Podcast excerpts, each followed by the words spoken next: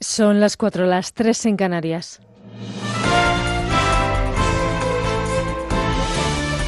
Noticias en Onda Cero.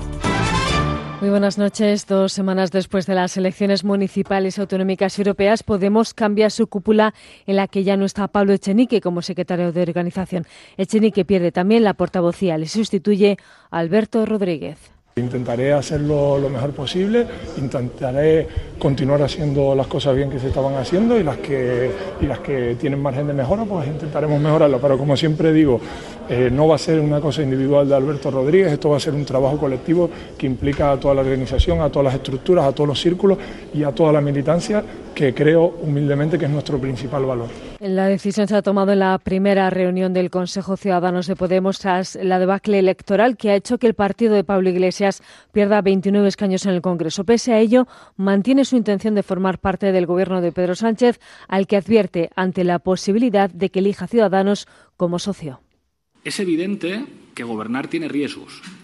Es evidente que gobernar con un socio que tiene más apoyos electorales que nosotros y que además a la mínima oportunidad que tuviera de irse a gobernar con la derecha lo haría, tiene riesgos también. Pero nosotros hemos aprendido algo en este último año y es que las políticas se cambian desde el Gobierno. Y por eso quiere formar parte de él. De momento, Sánchez no muestra sus cartas. Habrá que ver qué pasa en la ronda de contactos de la próxima semana, del martes, con los líderes de los principales partidos políticos. De momento, su candidato a la alcaldía de Barcelona, Jaume Colboni, asegura que no dará un cheque en blanco a Ada y ha rechazado su propuesta de formar un gobierno con Barcelona en común, PSC y Esquerra, porque el voto a los socialistas, dice, fue para tener un alcalde progresista, un buen gobierno para los ciudadanos de Barcelona y un gobierno no, subordinado al proceso. Presentarse a una investidura sense els Presentarse a una investidura sin apoyo suficiente sería una responsabilidad. Sería una responsabilidad que impediría tener un gobierno de progreso, un gobierno pro Barcelona, una irresponsabilidad que, por una cuestión de rigor político, nosotros no avalaríamos. No daremos un cheque en blanco. no. Nosaltres no donarem un xec en blanc. El presidente de México, Andrés Manuel López Obrador, ha trasladado a su homólogo estadounidense, Donald Trump, su disposición a la amistad, al diálogo y a la colaboración durante una conversación telefónica que ha trascendido. Después de tres días de negociaciones, han cerrado un acuerdo para frenar la migración, gracias al cual Trump ha retirado su amenaza de imponer desde el 10 de junio, desde este mismo lunes, aranceles a todos los productos mexicanos. Entre los puntos del acuerdo, el gobierno mexicano se ha comprometido a desplegar de forma prioritaria a 6.000 agentes de la recién creada Guardia Nacional en la frontera con Guatemala para frenar las caravanas de migrantes que se dirigen hacia territorio estadounidense. Ahora muchos inmigrantes temen quedarse en un limbo en el que ya no pueden ir a Estados Unidos, pero tampoco pueden volver a sus países de origen. Lo que están haciendo no está bien, pues lo que están haciendo es, es un problemón, porque imagínense, tanta gente que viene y tanta gente que no puede regresar a sus países por la situación que, está, que estamos viviendo nosotros. Lo que nosotros queremos es que el gobierno de Estados Unidos, el gobierno de México, pues que los escuchen y que siquiera tengan una oportunidad, que siquiera debe pasar. Pero sí no estoy de acuerdo que el ejército o, la marina pues estén actuando así en esa manera, porque no somos ningunos, somos seres humanos y, y todos tenemos derecho a inmigrar. Dos apuntes más del exterior. En Rusia, un tribunal ha dictado prisión domiciliaria contra el periodista Iván Golunov, especializado en investigaciones sobre corrupción en el Ayuntamiento de Moscú. Y en Siria, al menos 167 personas han muerto en las últimas 48 horas en una escalada de violencia entre las milicias rebeldes y el ejército sirio en el norte del país, según ha informado el Observatorio Sirio para los Derechos Humanos. Es todo. La información vuelve a Onda Cero a las 5, las 4 en Canarias. Se quedan ahora en buenas manos. Síguenos por internet en ondacero.es.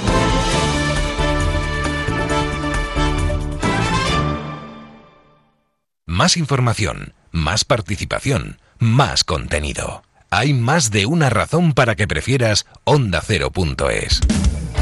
En Onda Cero.es tienes la radio en directo, la actualidad y las noticias al momento. Y por supuesto, lo mejor y más destacado de cada programa, para que puedas escucharlo donde y cuando quieras. Onda Cero.es. Más y mejor.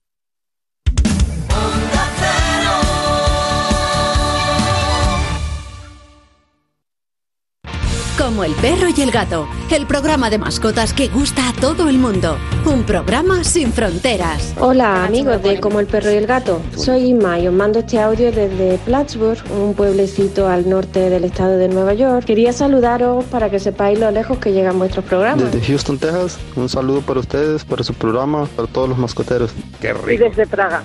¿Desde Praga estás? Desde Praga, desde Praga, los dos solitos. Sin niños, sin perros, sin gatos. desde California, escuchando Onda Cero, la radio que une al mundo entero. Mundo entero. Como el perro y el gato, con Carlos Rodríguez. Los sábados a las 3 de la tarde y los domingos a las 2 y media. Ofrecido por Menforsan. Te mereces esta radio.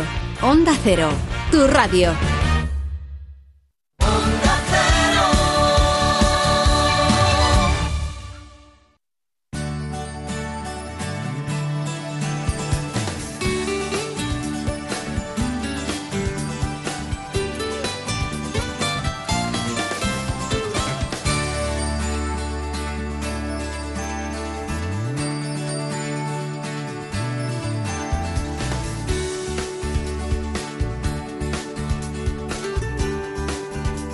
Buenas manos.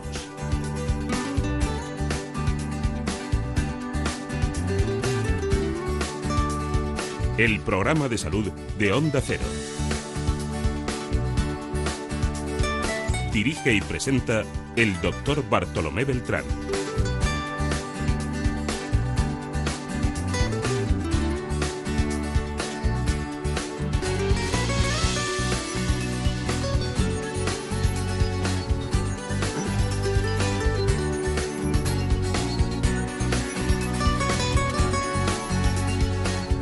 Muy buenos días. Me alegro mucho de saludarles.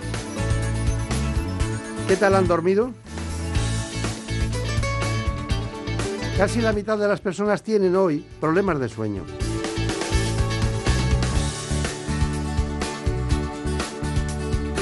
En el programa de hoy vamos a hablar con el responsable de la unidad del sueño del Hospital Universitario Quirón Salud de Madrid. Se trata del doctor Juan Antonio Pareja.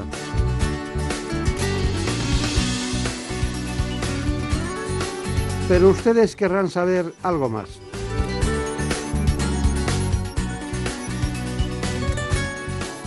Les propongo este informe. Más de 4 millones de españoles sufren algún trastorno crónico del sueño. Sin embargo, los expertos estiman que más de dos tercios no buscan ayuda profesional y por lo tanto carecen de diagnóstico. Estas enfermedades afectan a la calidad de vida de más del 45% de la población en todo el mundo. Aunque existen más de un centenar de trastornos del sueño, el insomnio es el más prevalente, seguido del síndrome de piernas inquietas. Otros problemas son el síndrome de apnea del sueño, el sonambulismo, la narcolepsia o la hipersomnia. El sueño es imprescindible para sobrevivir y tener buena salud. De hecho, cumple un papel muy importante en nuestro metabolismo, el sistema inmunológico, el estado de ánimo, la memoria y el aprendizaje. Son muchos los factores como la excitación o el estrés pueden determinar las horas de sueño de una persona y cómo se siente al despertar. También los medicamentos e incluso ciertos alimentos pueden ser determinantes, ya que algunos dificultan el sueño y otros, por el contrario, pueden producir somnolencia. Bueno, pues tenemos una gran oportunidad porque casi la mitad de la población tiene alguna alteración del sueño a lo largo de su vida, pero no estamos hablando solo de eso, sino de todas aquellas técnicas diagnósticas y también, como no, los tratamientos más oportunos en cada caso. Hoy nos acompaña Juan Antonio Pareja, que es especialista invitado. Trabaja porque, claro, hay muchas dentro del grupo Quirón, que son 97 hospitales, tienen cada uno una denominación especial. Así es. Este está en Pozuelo, pero es el Hospital Universitario Quirón Salud Madrid. ¿eh? Así es como se le denomina. Bueno, eh, doctor Juan Antonio Pareja, dígame una cosa, pero mm, es, es, que se lo tengo que preguntar. Dígame, ¿qué quita más el sueño? ¿Las cuentas corrientes del banco o llamándote a la agencia tributaria? ¿O, o algún, algún trastorno afectivo? Eh, alguna depresión, alguna, ¿qué es lo que la quita más? Bueno, yo diría que la agencia tributaria, las cuentas del banco, las hipotecas, quitan el sueño puntualmente o en periodos breves. ¿no? Mm.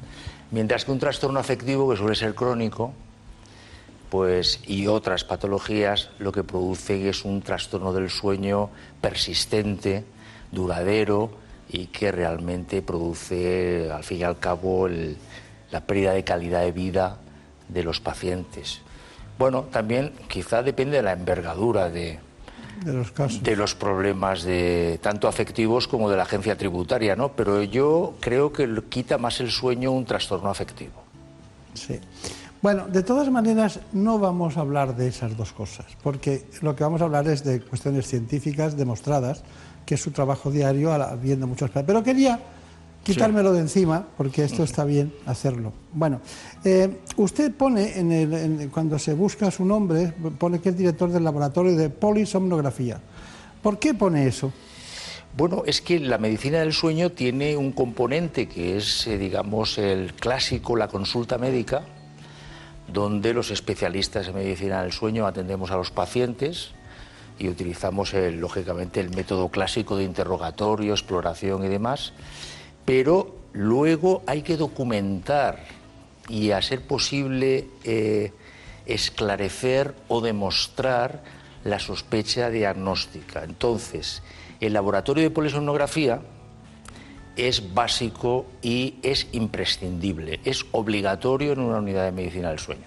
Básicamente, la polisonografía en lo que consiste es en identificar los estados del ser humano, que son vigilia y sueño, y dentro del sueño una serie de fases muy bien perfiladas, y qué acontece en tiempo real en cada uno de estos estados.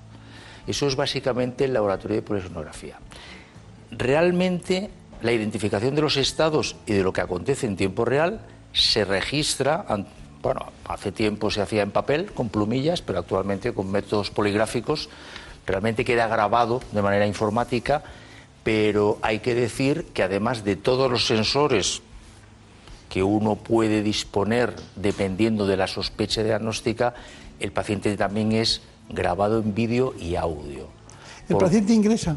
El paciente ingresa una noche y si el estudio es simplemente polisomnográfico, pues normalmente ingresa a las 10 y suele terminar el procedimiento sobre las 7 de la mañana y tras el aseo puede volver a su casa.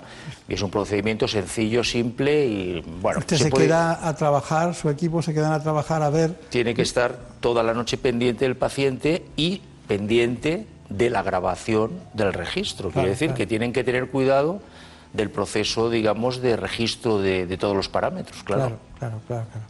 Dicen que sueño saludable, envejecimiento saludable. Eso dicen, eso dicen. Es curioso, pero lo dicen. Bueno, hay una cuestión y es que, mm, bueno, ¿qué tiene que ver usted con Minnesota? Bueno, yo cuando terminé mi especialidad de neurología, yo soy neurólogo, pues eh, decidí trasladarme a Estados Unidos a aprender sobre algo que me resultaba enigmático. Yo tenía en aquellos momentos muchísima pasión por el proceso de la ensoñación humana. Y también me llamaba muchísimo la atención eh, lo que acontecía de noche, los fenómenos como el sonambulismo y otros eh, fenómenos conductuales, y, estaba profundamente atraído. Y entonces decidirme al centro, que en aquel momento era el, máximo referente en el estudio de las parasomnias. Cuando yo me fui, hacía poco que habían descubierto Carlos Schenk y Mark Mahowal, que luego fueron mis profesores, que habían descubierto el trastorno de conducta en sueño REM.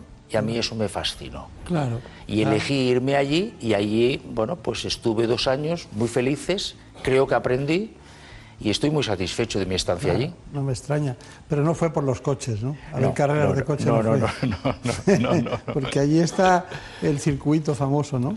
Hay un circuito, sí. No es, no es el de Indianápolis, que es el más. Pero sí, pero hay, hay carreras de indicar, sí, eso es cierto, sí. Y luego usted, eh, luego usted eh, ¿por qué se trasladó a Noruega? Bueno, mi otra pasión es el dolor de cabeza. Entonces, entonces no vamos a Noruega nosotros.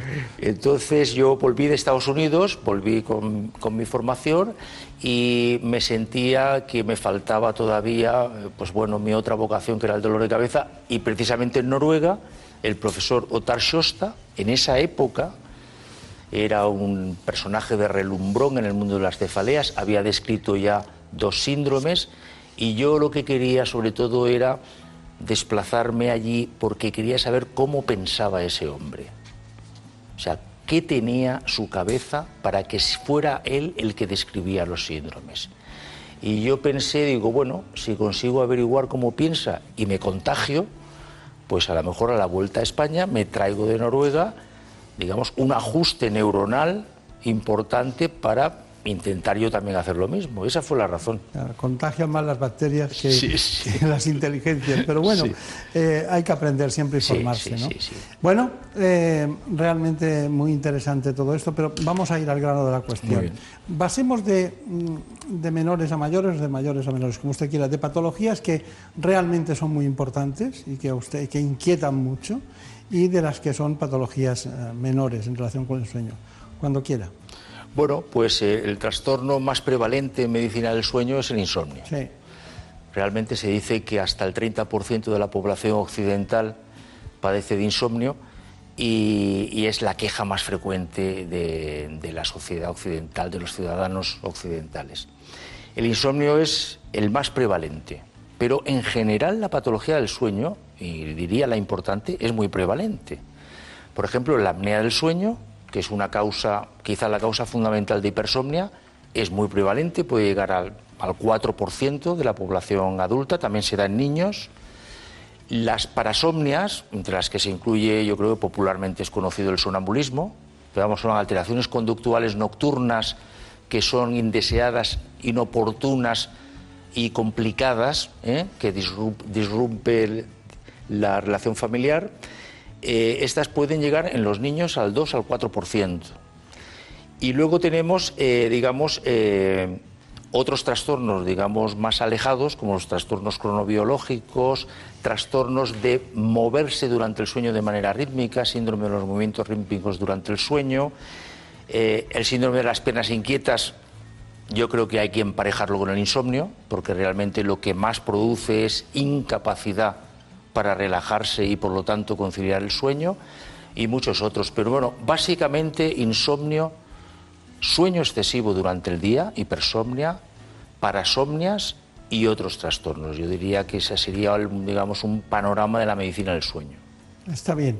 Bueno, eh, ahora seguimos con este asunto porque me tiene que decir no, aquí no hay recetas, pero sí hay tratamientos más adecuados para cada cosa. ¿Qué proceso mm. sigue usted? Por ejemplo, en el insomnio, ¿qué hace?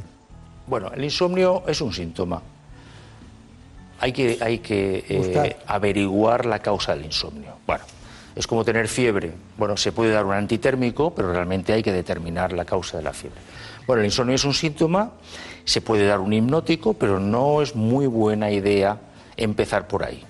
¿Eh? hay que empezar por el diagnóstico. Mm. Las causas de insomnio son muy variadas, pero bueno, dos tercios de los casos son de, estirpe psicogénica, ansiedad, depresión, pero hay una cantidad importante de insomnio que eh, responde a, otras causas. Por ejemplo, el síndrome de las piernas inquietas que hemos comentado, una causa potente para producir insomnio. Pero estamos hablando también de bioquímica cuando hablamos del sí, Sí, sí, cuando hablamos, sobre todo cuando hablamos del síndrome de las piernas inquietas, aquí está, digamos, mediado por una disfunción dopaminérgica y también por un déficit, en el un déficit de hierro o un déficit, por ser más precisos, de la cantidad de hierro intraneuronal, que no necesariamente se correlaciona con la cantidad de hierro plasmática. Y entonces aquí, efectivamente, y, el tratamiento está directamente dirigido a corregir estos dos problemas bioquímicos. Claro. Bueno, cuando estamos hablando, de sustancias dopaminérgicas es la, L-Dopa, que también que es un aminoácido, compuesto de aminoácidos y que también es un mediador químico y que también eh, hay un déficit de él en los casos de Parkinson. Sí, lo que pasa es que los circuitos implicados, los circuitos dopaminérgicos implicados en la enfermedad de Parkinson son distintos de los implicados en las piernas inquietas que no son bien conocidos. En la enfermedad de Parkinson hay una disfunción dopaminérgica nigroestriada, pero no necesariamente eso existe, de hecho en general no existe en las piernas inquietas. Así que todavía es un poco misterioso, pero las dos entidades, al fin y al cabo, eh, digamos, eh, comparten la deficiencia de función dopaminérgica con una peculiaridad, las piernas inquietas, hay un balance hacia que esa disfunción se manifieste en reposo y por la noche. La enfermedad de Parkinson es una enfermedad más tónica día y noche, ¿no? es, siempre. Sí. no es, no es un, temblor intencional como el cerebelo, sino que es constante y permanente. Está claro. Pero les quiero recordar que entre un 20 y un 48% de la población adulta sufre dificultad para iniciar o mantener el sueño. Al menos un 20% de la población infantil sufre algún tipo de trastorno del sueño.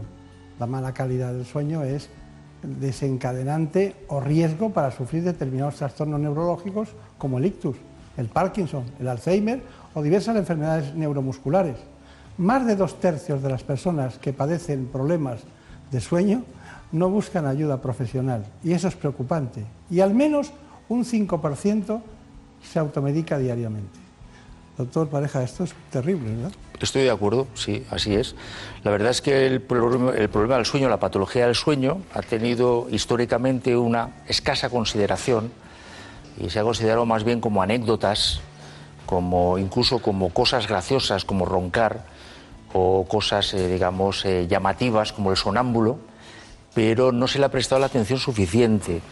Los problemas del sueño pueden ser factores de riesgo de primer orden, como, ha comentado, de la patología cerebrovascular, de la hipertensión, del infarto de miocardio.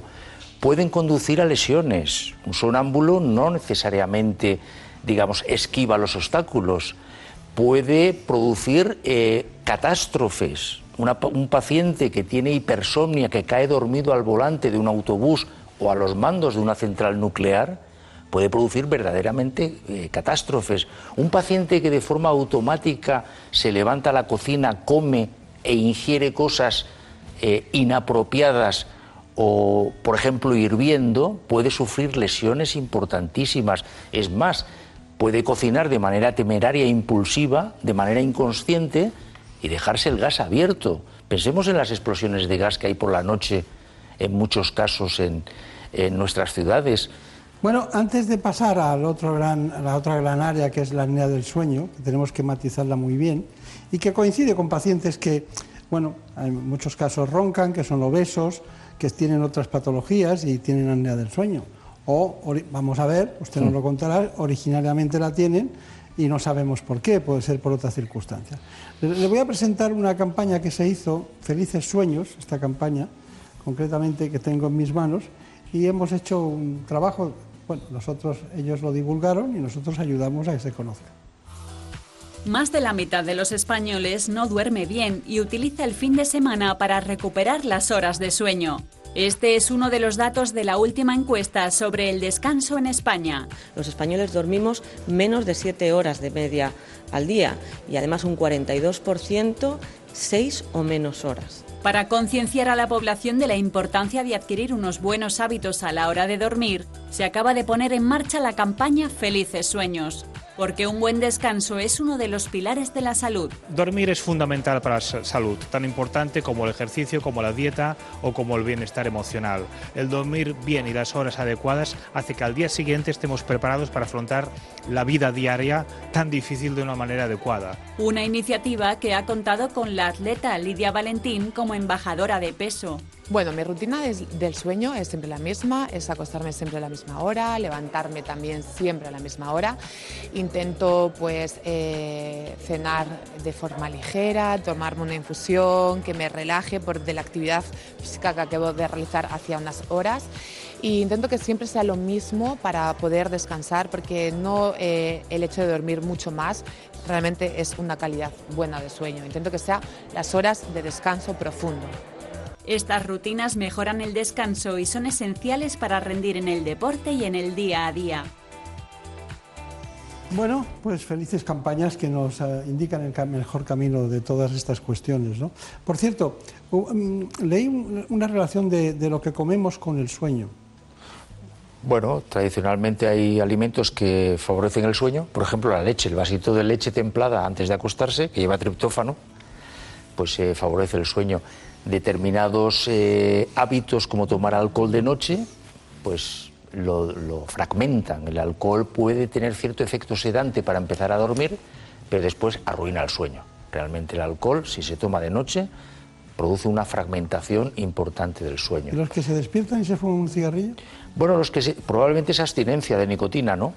Pero también algunos eh, tienen piernas inquietas. La nicotina es dopaminérgica, en cierta forma, y entonces algunos pacientes con piernas inquietas, sin saberlo, se encuentran muy inquietos cuando se despiertan, no pueden volver a dormirse y si no se trata de una abstinencia de nicotina, puede ser que han aprendido que con la nicotina se alivia el malestar en las piernas y pueden reanudar el sueño. O sea que pues- eso, eso ocurre, sí, y lo comentan los pacientes. Duermen mejor, pero pueden acabar con un cáncer de pulmón. Efectivamente. Entonces, bueno, aquí está la recomendación de ir al médico para que sustituya, sustituya el tabaco por un tratamiento adecuado, claro. Dígame, eh, apnea del sueño. Vamos a ver, ¿qué hacen ustedes cuando hay una apnea del sueño? Bueno, primero documentarla. Eh, digamos, eh, dimensionarla, o sea, cuántas apneas por hora de sueño, bueno, hasta 5 por hora de sueño es normal, hasta 10 no es normal, entre 5 y 10, pero bueno, no es muy relevante clínicamente. A partir de 10 tiene su relevancia clínica, a partir de 20 es un cuadro moderado, a partir de 30 es grave. Y luego eh, ver la repercusión. La apnea del sueño produce hipersomnia diurna, pero también es factor de riesgo de, como hemos dicho antes, de enfermedades cardiovasculares, eh, infarto de miocardio, hipertensión, enfermedades cerebrovasculares. Una vez diagnosticada, documentada y viendo la relación que pueda tener con la posición, porque hay, hay que decir que hay apneas del sueño que son posturales, solo se presentan boca arriba, el tratamiento adecuado. Y el tratamiento adecuado ha de ser ponderado. Entonces, un paciente con una apnea del sueño, con un índice de más de 30 apneas por hora de sueño, debe recibir tratamiento siempre. Un paciente con un índice leve hay que valorar sus circunstancias patológicas. Y un paciente con una apnea moderada, sin circunstancias patológicas, pero resulta que se duerme, también hay que tratarlo. Bueno, pues nosotros hemos preparado la comorbilidad que tiene el sueño con otras patologías. Los trastornos del sueño son muy frecuentes y afectan cada vez a más personas. Dormir mal puede derivar en complicaciones endocrinas, metabólicas, psicológicas, inmunológicas o psicomotoras. Un sueño insuficiente o poco reparador se ha relacionado recientemente con la aparición de enfermedades como la diabetes y la obesidad. De hecho, la probabilidad de padecer diabetes es dos veces mayor en aquellas personas que habitualmente duermen menos de 6 horas. Y es que cuando se duerme bien, el páncreas puede establecer con facilidad los niveles de insulina adecuados en sangre. Con respecto a la obesidad, las personas que duermen poco aumentan la producción de glerina, que nos estimula a comer más, y disminuyen la leptina, que transmite sensación de saciedad. Además de estas patologías, la falta de sueño se considera un desencadenante o factor de riesgo para sufrir determinados trastornos neurológicos, como ictus, Parkinson, Alzheimer o diversas enfermedades neuromusculares. No hay que olvidar que un sueño saludable se traduce en un envejecimiento saludable. Bueno, eh, aprendemos muchas cosas en relación con el sueño, hay muchas patologías en su entorno, en la periferia de lo que es una alteración del sueño. Pero, ¿qué tecnología utilizamos en el sueño? ¿Cuál es la tecnología que utilizamos? Hemos acudido al doctor Alejandro Iranzo, de la Sociedad Española concretamente del Sueño, para que eh, nos indique este camino. Más de la mitad de los españoles no duerme bien o no descansa lo suficiente.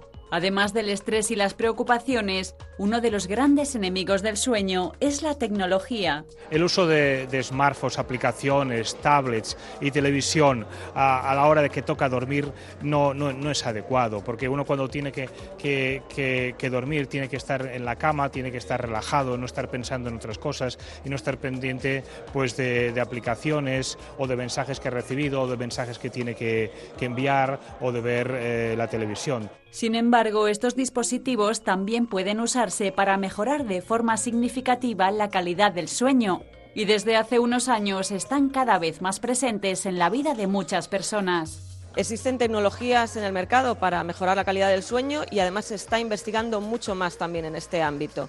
Desde tecnologías que monitorizan el movimiento y las constantes, eh, tecnologías que usan la luz para conciliar mejor el sueño o despertarse mejor, incluso para reducir de una manera natural los ronquidos o incluso para conseguir tener un sueño más conciliador, más reparador. Innovaciones que han llegado para quedarse y que mejoran nuestra calidad de vida.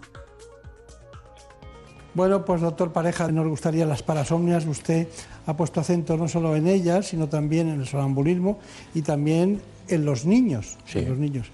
Eh, ¿Me puede contar exactamente eh, qué entendemos por parasomnias y qué es lo que tenemos que tener en cuenta? Sí, parasomnias son fenómenos conductuales anormales que acontecen durante la noche y emergen del sueño, provienen del sueño. O sea, no acontecen en vigilia, acontecen siempre provenientes del sueño. Entonces, estos fenómenos conductuales pueden ser, eh, digamos, simples, complejos, vigorosos, problemáticos, incluso violentos y conducir a lesiones.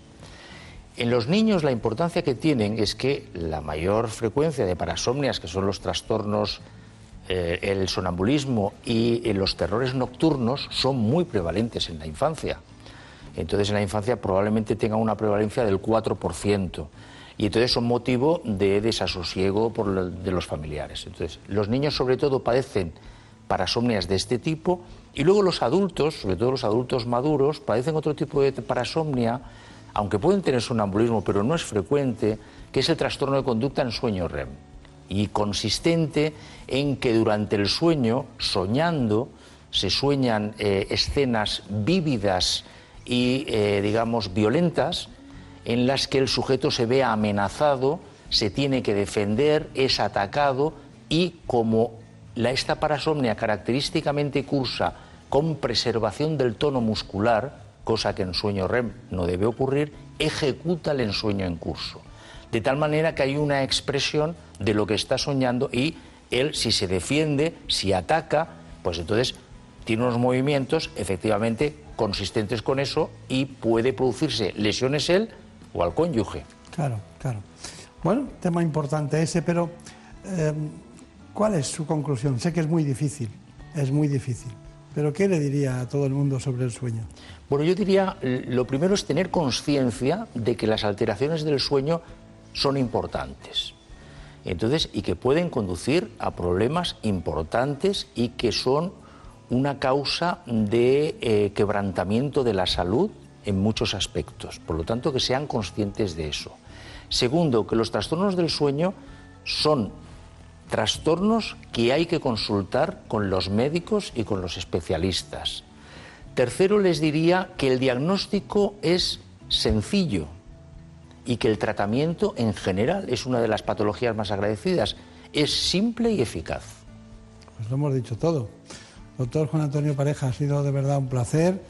Que disfrute usted mucho de su unidad, concretamente del sueño y ese laboratorio de polisonografía en el Hospital Quirón Salud, el Hospital Universitario de Madrid, que está en Pozuelo. Así que muchas gracias. Muchas gracias. ya sabe dónde estamos. Muchas gracias.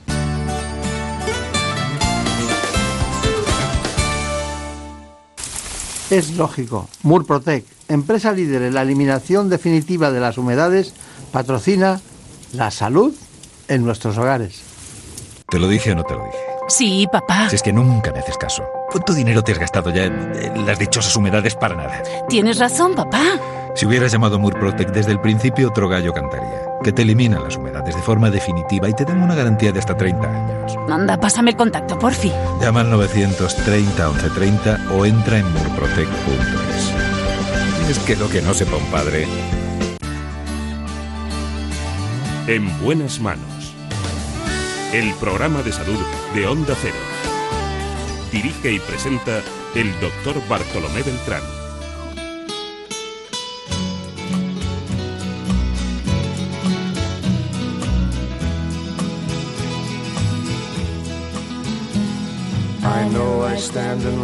Ha vuelto Daniel Solís. Se nota cómo se oye. Maravilloso. El gran Daniel Solís. En la realización y como siempre Marta López Llorente aquí en la producción del programa.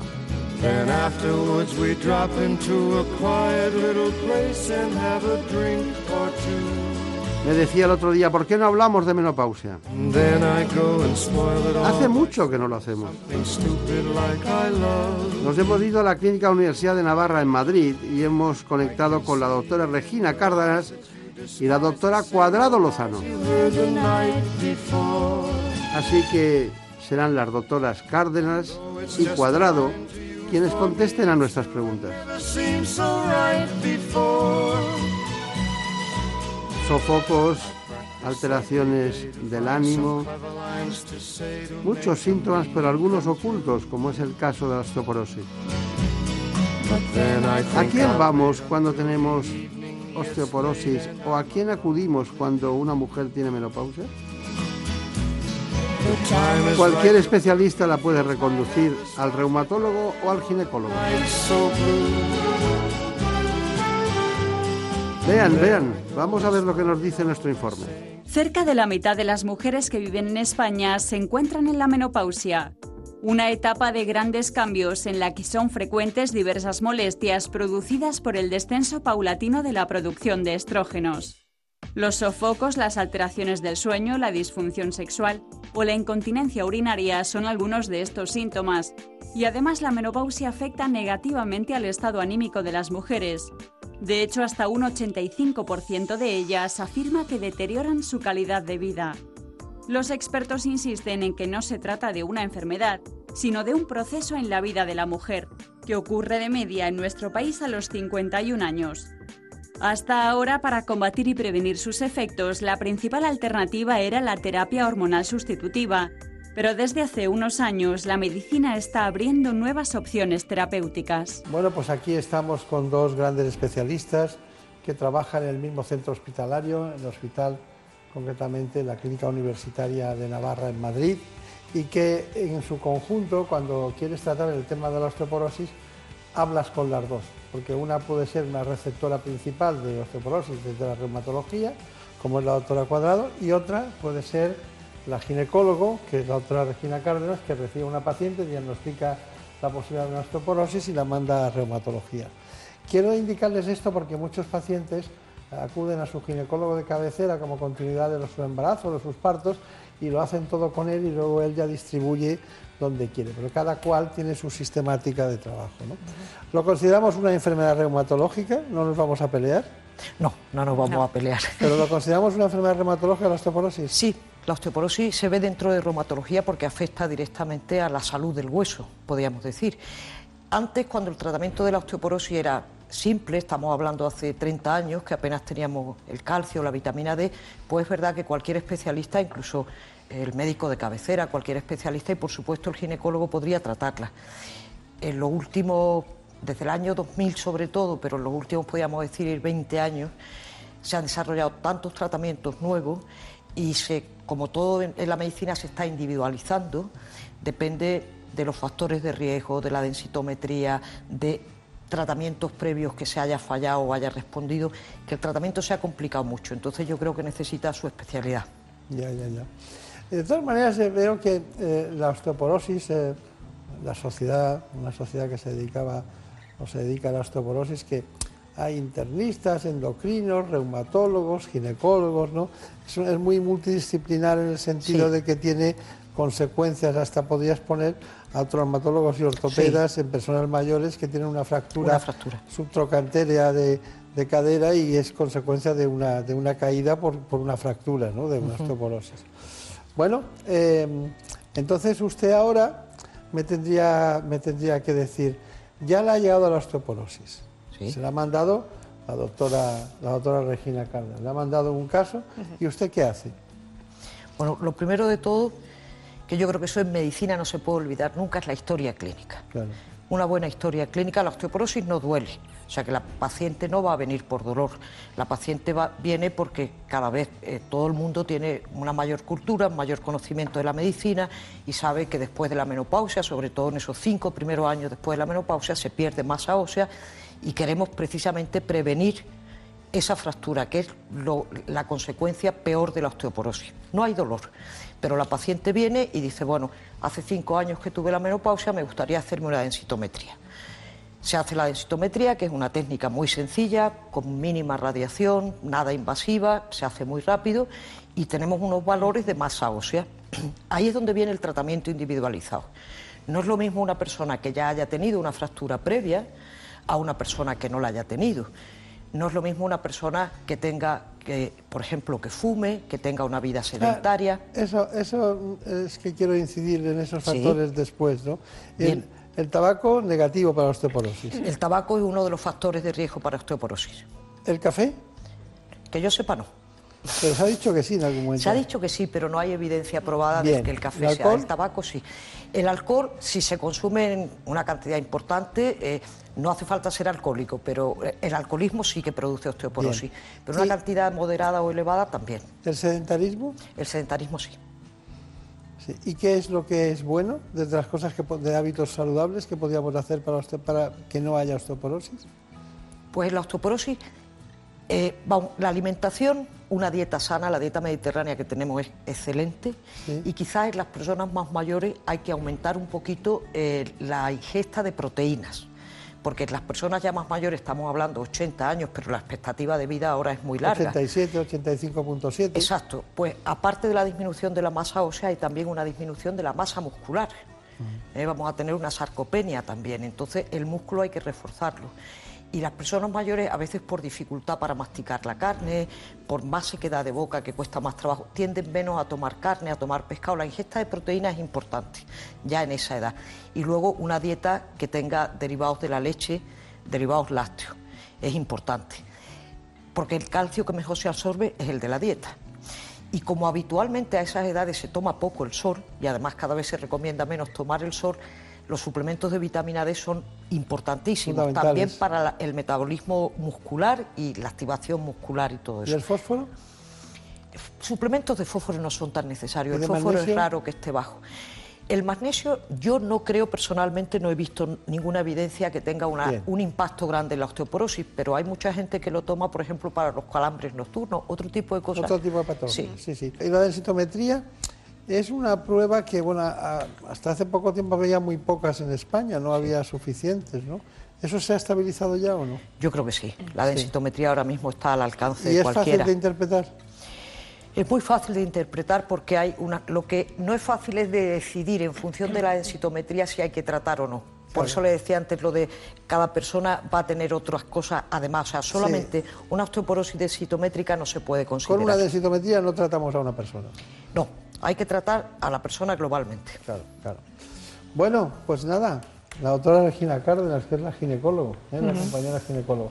Cuénteme, llega una persona que tiene eh, menopausia, el, el- el grueso que llegan a, a la consulta, ¿qué edades suelen tener? ¿Ya han pasado tiempo de haberla tenido o hay algunas que en la etapa perimenopáusica, antes de que llegue la menopausia, ya tienen alteraciones, lo huelen y ya, y ya vienen? Yo creo que la consulta más habitual es precisamente la de perimenopausia o de comienzo de la menopausia porque es cuando la mujer experimenta cosas que ya le suenan a, a menopausia y que en general, en general sí que generan inquietud. Las, pues, las alteraciones mm, llamativas en las menstruaciones, por muy abundantes, por periodos largos sin tenerla, y luego todo este debut de sintomatología que se percibe como, como desagradable, como un empeoramiento de la calidad de vida, y generalmente es la sintomatología yo creo que estrella, ¿no? y la que todo el mundo identifica como esta época es los sofocos, que aunque pueden prolongarse mucho tiempo, pero son tipiquísimos de este primer momento, es casi como la señal que le dice a una mujer ya te ha llegado, ¿no? Eh, de hecho, es muy habitual la expresión de es que ya estoy con los sofocos, ¿no? Eh, como algo que sabías que te iba a caer y te llegó cayendo. ¿no? Eh, consultan muchísimo, muchísimo y además que no lo identifican. Por, yo creo que es por falta de una cultura general en este sentido. No lo identifican con menopausia, la disminución o la ausencia de deseo sexual, la dificultad en las relaciones sexuales, yo creo que es la sintomatología que se vive con más angustia, con más inquietud y que menos se comprende el sentido o el significado de por qué está ocurriendo. ¿no? Eh, las alteraciones en el, en el sueño son muy llamativas y las alteraciones en el estado de ánimo.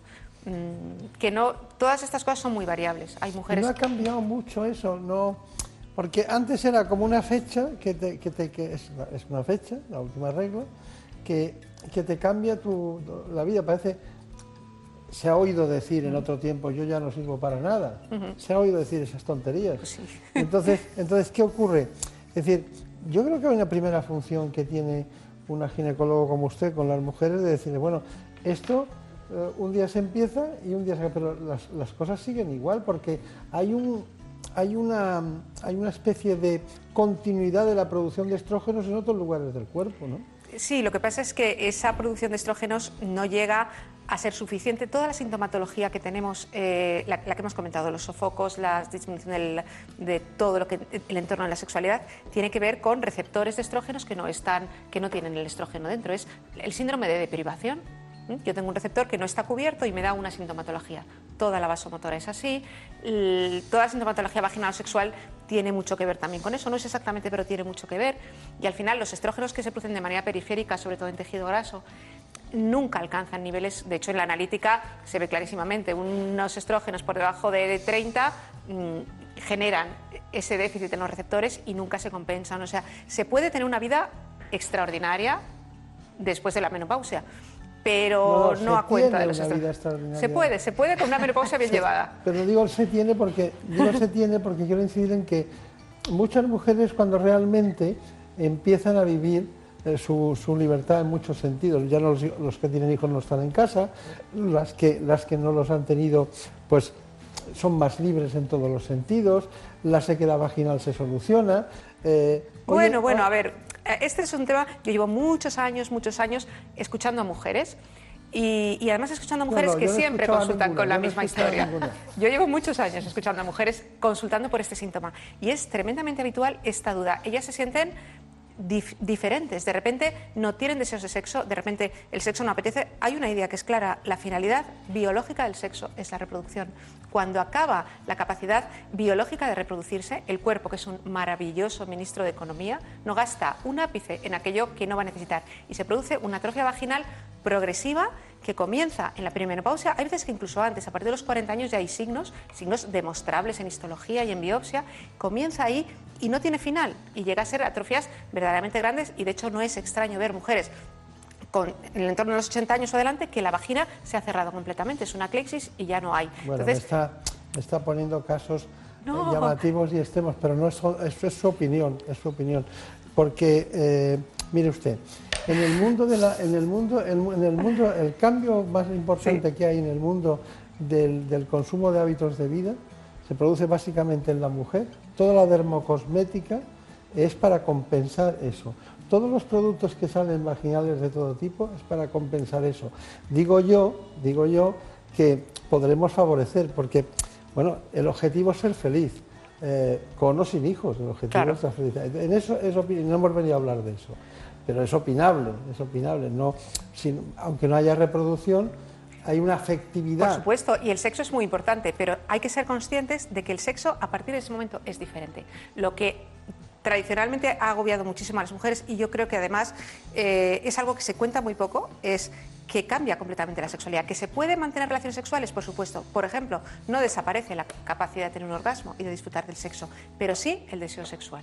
El deseo sexual desaparece radicalmente con la, llamada, la llegada de la menopausia. Entonces, hay que cambiar la forma de disfrutar del sexo, que se puede. Hay que cambiar la manera de hacer las cosas y, evidentemente, los hidratantes vaginales, los estrógenos locales. Eh, tenemos muchas alternativas. Hoy en día, eh, todas las técnicas de láser que tienen como finalidad eh, mejorar la revitalización vaginal. Hay un montón de técnicas que van a mejorar localmente la vagina y se puede.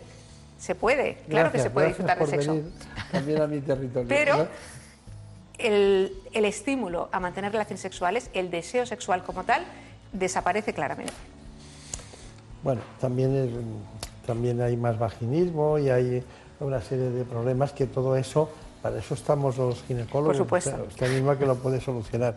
Pero creo que es importantísimo. espero que les ayude mucho en Es muy importante eh, eh, conseguir que una mujer que tiene este problema no se sienta diferente, porque desgraciadamente en, en, todo, en muchos de los temas que tienen que ver con sexualidad hay una gran desinformación. La gente miente mucho, miente mucho y, es muy, muy, muy habitual la mujer que llega a la consulta y dice, todas mis amigas están enfermas, pero yo, sin embargo, y cuando pasan todas las amigas, todas las amigas te cuentan lo mismo, todas mis amigas están fenomenal, pero yo, sin embargo, entonces yo creo que es una cosa que realmente da paz a las mujeres cuando tú le dices, mira, es que esto que te pasa es absolutamente normal, podemos paliarlo, podemos mejorarlo, va a ir genial, vas a conseguir una buena vida, pero pasa por el reconocimiento de que esta situación es biológica, es fisiológica y es generalizada. Doctora Cárdenas, algo debe tener el sexo cuando usted ha dedicado el 80% de su tiempo a este... A, la mujer menopáusica, perimenopáusica, la que está llegando a la menopausia, probablemente es el tema que más le preocupe, con diferencia. pero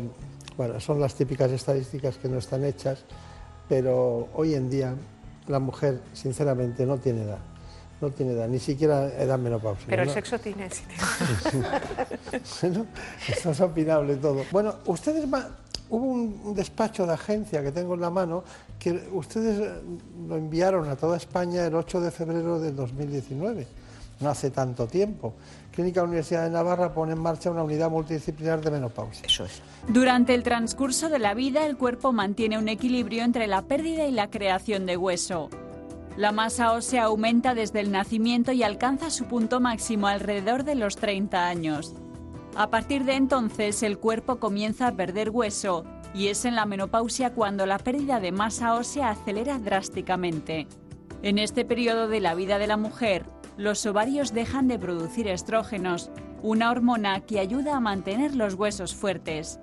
Con el tiempo, la pérdida excesiva puede causar osteoporosis, un trastorno por el que los huesos se debilitan y tienen mayor posibilidad de fracturarse. La osteoporosis es una enfermedad crónica que afecta en nuestro país a más de 3 millones de personas y sin embargo más de la mitad de los pacientes desconoce que la padecen. Por sexo son las mujeres las que sufren en mayor medida este trastorno. Esta patología, conocida como la epidemia silenciosa ya que puede no dar síntomas, causa fracturas a más de 50.000 españoles al año. Bueno, pues eh, doctora Cuadrado, entonces, eh, ¿cómo tratamos una menopausia? Entendiendo que eh, hemos hablado de todo lo que se puede hacer de forma natural en el hábito de vida, usted ha matizado todo, pero hay tratamientos médicos, hay inyectables y hay personas que, que tienen su duda de que, de que a veces es un chute muy importante. ¿Me puedes con- contar ese, ese asunto? El tratamiento de la osteoporosis ahora mismo se conocen bien los efectos secundarios, en mi opinión se han magnificado y entonces eso hace que muchos pacientes tengan miedo a tomar el tratamiento. Eh, se han descrito, bueno, los tratamientos de la osteoporosis son algunos que paran la reabsorción del hueso, o sea, paran, hay siempre un balance entre destrucción de hueso y remodelación de hueso. Entonces, después de la menopausia hay más destrucción de hueso que formación. Entonces, unos tratamientos paran esa reabsorción y otros aumentan la, la remodelación, la construcción del hueso. Entre los tratamientos que paran la destrucción de hueso, los principales son los bifosfonatos, se ha hablado mucho de la necrosis de la mandíbula y de que no se puede ir al dentista mientras está con ese tratamiento. Como los tratamientos son largos, vamos a decir cinco años, más tiempo, pues las mujeres o la, la persona que tiene una osteoporosis, yo eso no me lo tomo porque los dientes se me van a caer. Es uno, de, uno entre mil es un 1 por mil los que vamos a tener problemas de necrosis de la mandíbula. ¿eh? Lo que sí se recomienda es no hacerse un implante, algo que esté en el hueso de la encía, eh, eh, 15 días, o sea, si toma el tratamiento, dejar 15 días antes de hacerse un implante. O sea, Claro, pero hay se ha una exagerado serie- mucho eso. se ha exagerado la- las fracturas atípicas de la cabeza, del cuello, del fémur, Claro. que también se producen con los bifosfonatos, son incluso menos frecuentes. Entonces, yo creo que hay que explicarle muy bien al paciente, mire, esto puede pasar, porque siempre hay que decirle al paciente todo lo que puede pasar, Claro. pero la posibilidad es uno entre mil. Está claro, sí. Es lo que le pasa al Barça cuando juega. Solo pierde uno entre mil. Claro. ¿No? Pierde uno Sí, entre- sí. No es nada, ¿no? Es, es muy poco. Pero claro, eso hay muchos intereses comerciales en ese ámbito también, porque la necrosis de mandíbula no se ve, se ve poco. Se ve muy poco. Muy poco. Pero ha, ha- ha ocasionado mucho, mucho miedo para No- eso. No me extraña. Bueno, vamos con nuestra ginecólogo de cabecera hoy, que nos tiene que contar. Hay dos mundos, el mundo cardiovascular y el mundo concretamente de las alteraciones eh, propiciadas por la oncología del cáncer. ¿no? Relación entre problemas cardiovasculares y o- menopausia. La relación es enorme. De hecho, eh, el- los estrógenos son un eh, cardioprotector. Cuando hay estudios que dicen que, que hasta por 10 se multiplica el riesgo de infarto y de problemas vasculares con la pérdida de los estrógenos. De hecho, esa, esa multiplicación por 10 lo que hace es igualarnos al riesgo de un hombre. Eh, Una mujer de 40 años tiene 10 veces menos riesgo de un problema cardiovascular que un hombre. A partir de la menopausia se igualan. O sea, es el gran cardioprotector. Y es enormemente habitual que con la llegada de la menopausia aparezca la hipertensión. Me basta ese, me basta ese asunto porque tenemos eh, también el horario nuestro. ¿no? Eh, me imagino que habrá hipertensión, habrá aumento de colesterol también del malo, Sí, eh, trastornos de todo tipo. Bien. ¿Y qué en relación con el cáncer? Con el cáncer las relaciones, con el cáncer ginecológico es eh, paradójicamente eh, protector. Eh, los tumores que más nos agobian a las mujeres, que son es el, de mama es nuestra gran preocupación y el, bueno, pues es un tumor que en el mayor, la mayor porcentaje de los casos tiene un componente hormonal, son tumores estrógeno dependientes y la llegada de la menopausia hace que disminuya mucho el nivel estrogénico y que por tanto el estímulo hormonal que podrían tener esos tumores desaparezca. De hecho, se produce a veces menopausias forzadas en mujeres con cánceres de mama estrógeno dependientes para disminuir la posibilidad de recidivas. Bueno, tenemos un, trabajo sobre factores de riesgo en osteoporosis que vamos a dar y luego vamos con las conclusiones. Según la Sociedad Española de Reumatología, se estima que una de cada cuatro mujeres posmenopáusicas tiene osteoporosis, una enfermedad de gran impacto sociosanitario debido sobre todo a las fracturas. Aunque España se sitúa entre los países europeos con incidencia baja de fractura de cadera, el déficit de vitamina D es generalizado entre la población. Esta carencia se asocia de forma directa con una menor densidad mineral ósea y por tanto con un mayor riesgo de osteoporosis. Otros factores que predisponen a sufrir la enfermedad son una mala alimentación baja en calcio, el sedentarismo, fumar y beber alcohol, tener un bajo peso corporal y la toma de ciertos medicamentos como los corticoides. Entre los retos a los que se enfrentan los especialistas están el retraso en el inicio del tratamiento de los pacientes con alto riesgo de fractura, así como mejorar la adherencia y el cumplimiento terapéutico. Bueno, entonces después de ver esto, que ya habíamos matizado estos factores de riesgo, ¿cuál es su conclusión? Pues la conclusión es que el entorno de la, menopausia eh, afecta a tantas esferas de la vida y de la salud de las mujeres que, bueno, pues que merece la pena eh, contar con unidades multidisciplinares que nos ayuden a enfocar desde todos los ámbitos de la salud de la mujer para conseguir que a partir de esa llegada tenga una vida eh, saludable y plena. Muy bien. Pues María José Cuadrado, ¿cuál es su conclusión como reumatólogo? Que tengan una revisión, por lo menos a los cinco años de haber tenido eh, la menopausia, que tengan una revisión con su reumatólogo para ver eh, qué masa ósea tienen, qué riesgo de fractura tienen y que nunca se pase en el tratamiento a esta persona le fue bien esto, a la otra, porque vamos a una medicina cada vez más individualizada. Muy bien, pues a la doctora Cuadrado y concretamente a la doctora María José y a Regina Cárdenas. Muchas gracias por haber venido. Yo, no, el hacer un programa con dos especialistas que se complementan, pero que está la demostración de que ha sido multidisciplinar, como la propia patología.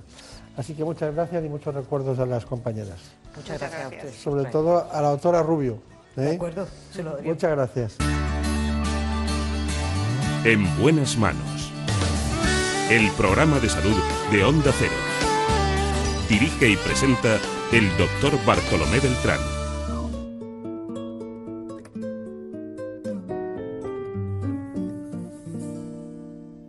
Déjame esta noche soñar contigo. Déjame imaginarme en tu labio lo mío Déjame que me crea que te vuelvo loca. Déjame que yo sea quien te quite la ropa. Déjame que mi mano roce la tuya. Déjame que te tome por la cintura Déjame que te espere, aunque no vuelvas.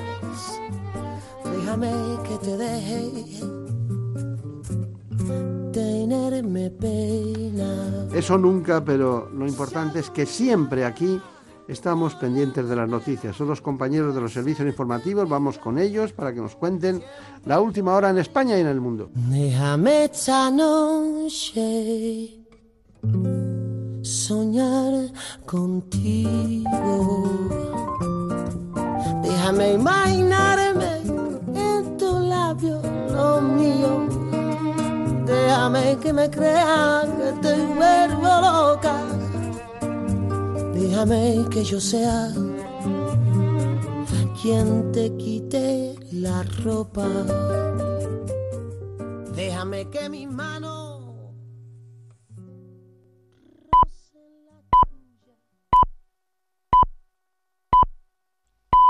Son las 5, las 4 en Canarias.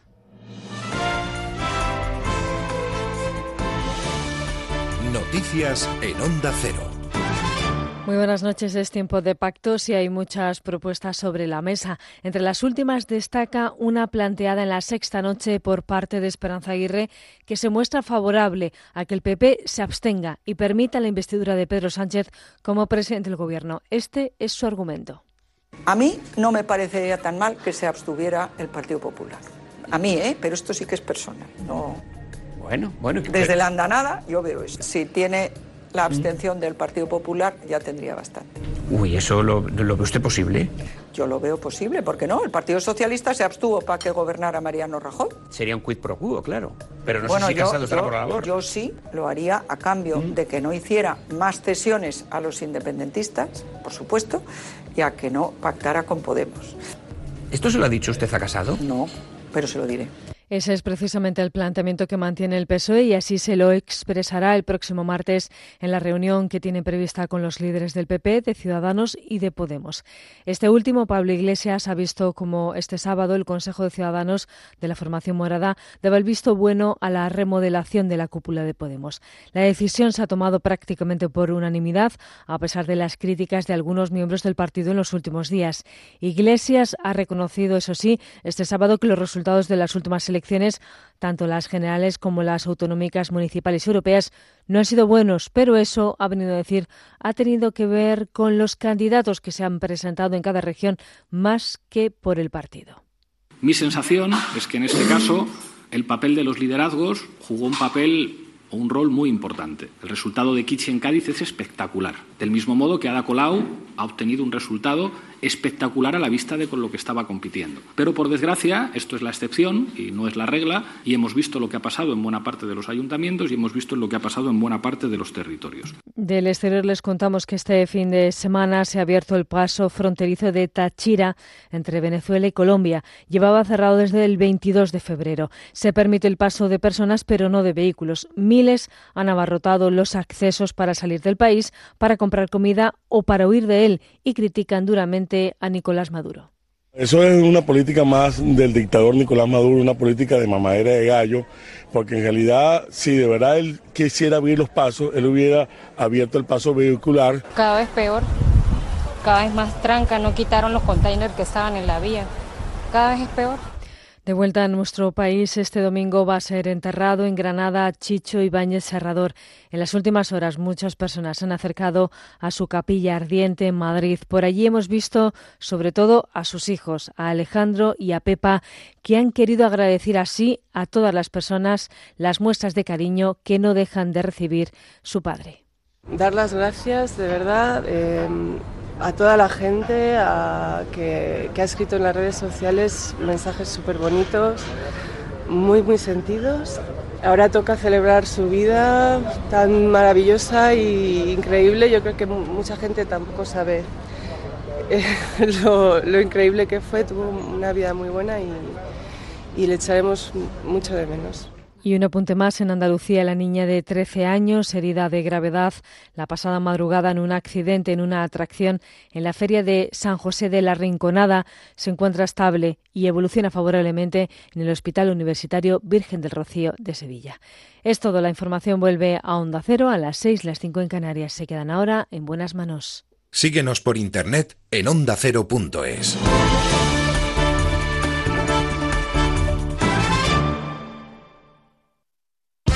Este domingo hay mucho en juego en Radio Estadio. Desde las 3 de la tarde, final de Roland Garros. Rafa Nadal a por su duodécima corona en París. Además, final de la Copa de las Naciones, Holanda-Portugal. Y atención especial a la semifinal de baloncesto. Segundo partido, Barcelona-Lasa, Tecniconta Zaragoza.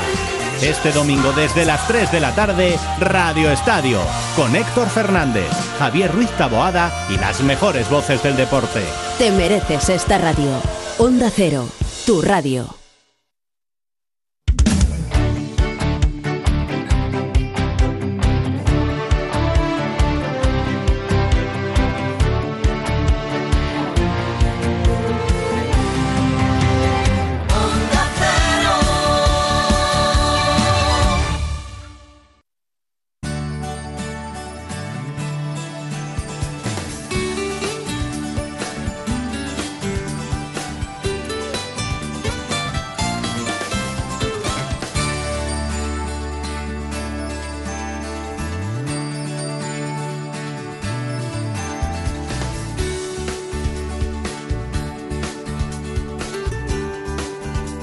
Buenas manos.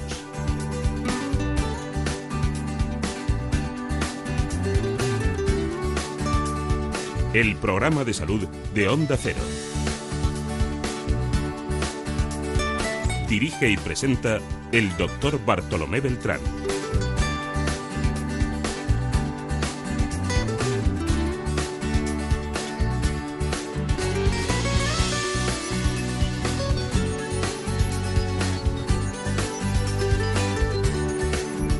Seguimos adelante en esta segunda parte del programa en la que vamos a hablar de piel a piel. Lo haremos con un dermatólogo que trabaja en Málaga. Se trata del especialista el doctor Leandro Martínez del Hospital Regional de Málaga.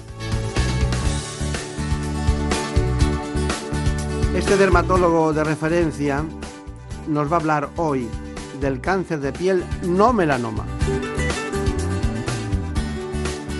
Escuchen, escuchen este informe. El cáncer de piel es uno de los tumores de mayor incidencia en el ser humano. Cada año se realizan en España alrededor de 4.000 nuevos diagnósticos de melanoma y más de 74.000 de cáncer cutáneo no melanoma. Dentro de este último grupo existen dos tipos, el carcinoma vasocelular y el espinocelular, que se diagnostican cada vez con más frecuencia y a edad más temprana.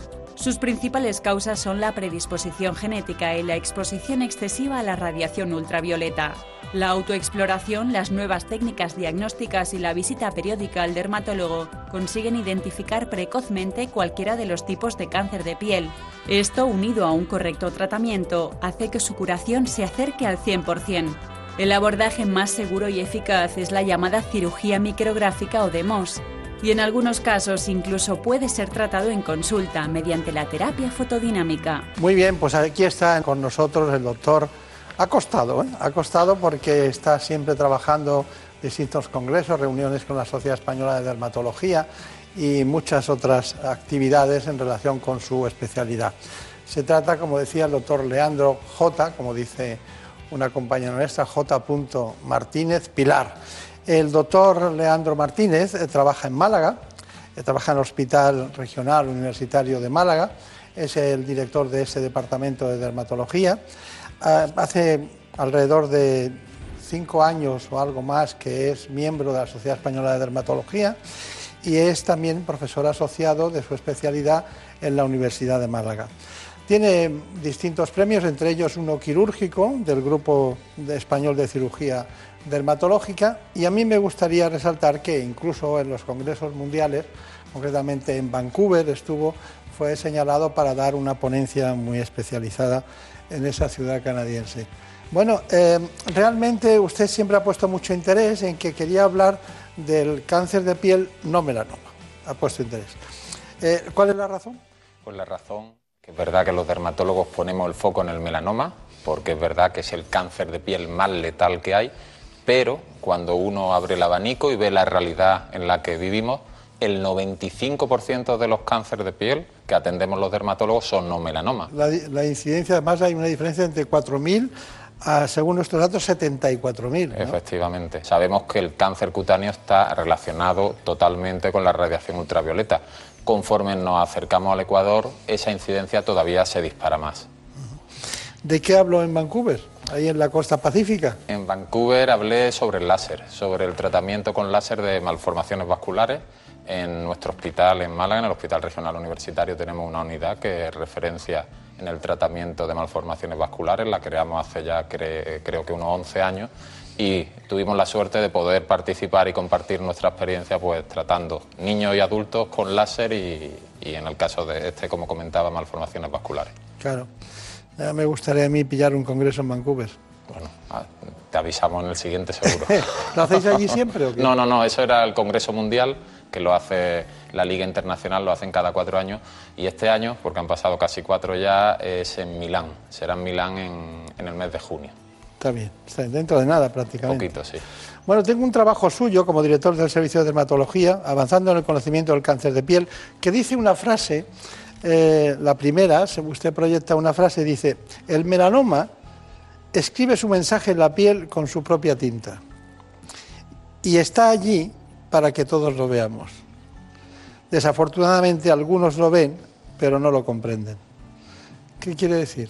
Pues quiere decir, bueno, la, la frase no es mía, lo que pasa es que como lógico la vi y vi que reflejaba la realidad, que uno puede por desgracia tener un melanoma, mm, que aparentemente puede ser un lunar, pero no lo es, ¿no? Es un lunar que se ha desarrollado malignamente y ha llegado a ser un melanoma. Si no tenemos el conocimiento, si no sabemos interpretarlo, no podremos diagnosticarlo y, como es lógico, tratarlo, ¿no? De ahí la importancia cuando hacemos eh, eh, formaciones con otros colegas de otras especialidades, con médicos de atención primaria, y algo que ya los médicos nos hemos dado cuenta que es muy importante, la educación de la población, ¿no? Ejemplo, este programa divulgativo, pero la población debe conocer la enfermedad para poder prevenirla y, sobre todo, detectarla a tiempo.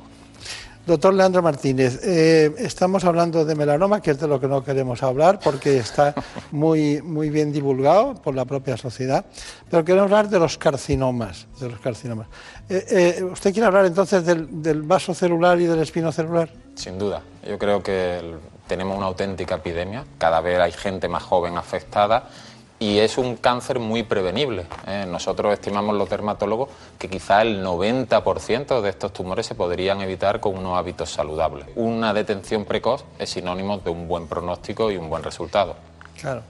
Estoy interpretando que, que los hábitos de vida también, como, igual que afectan al pulmón o a otros órganos como al colon o, o a otros órganos de la propia mama, eh, estoy interpretando que los hábitos saludables también pueden afectar a la piel. Y el sol lo que más, ¿no?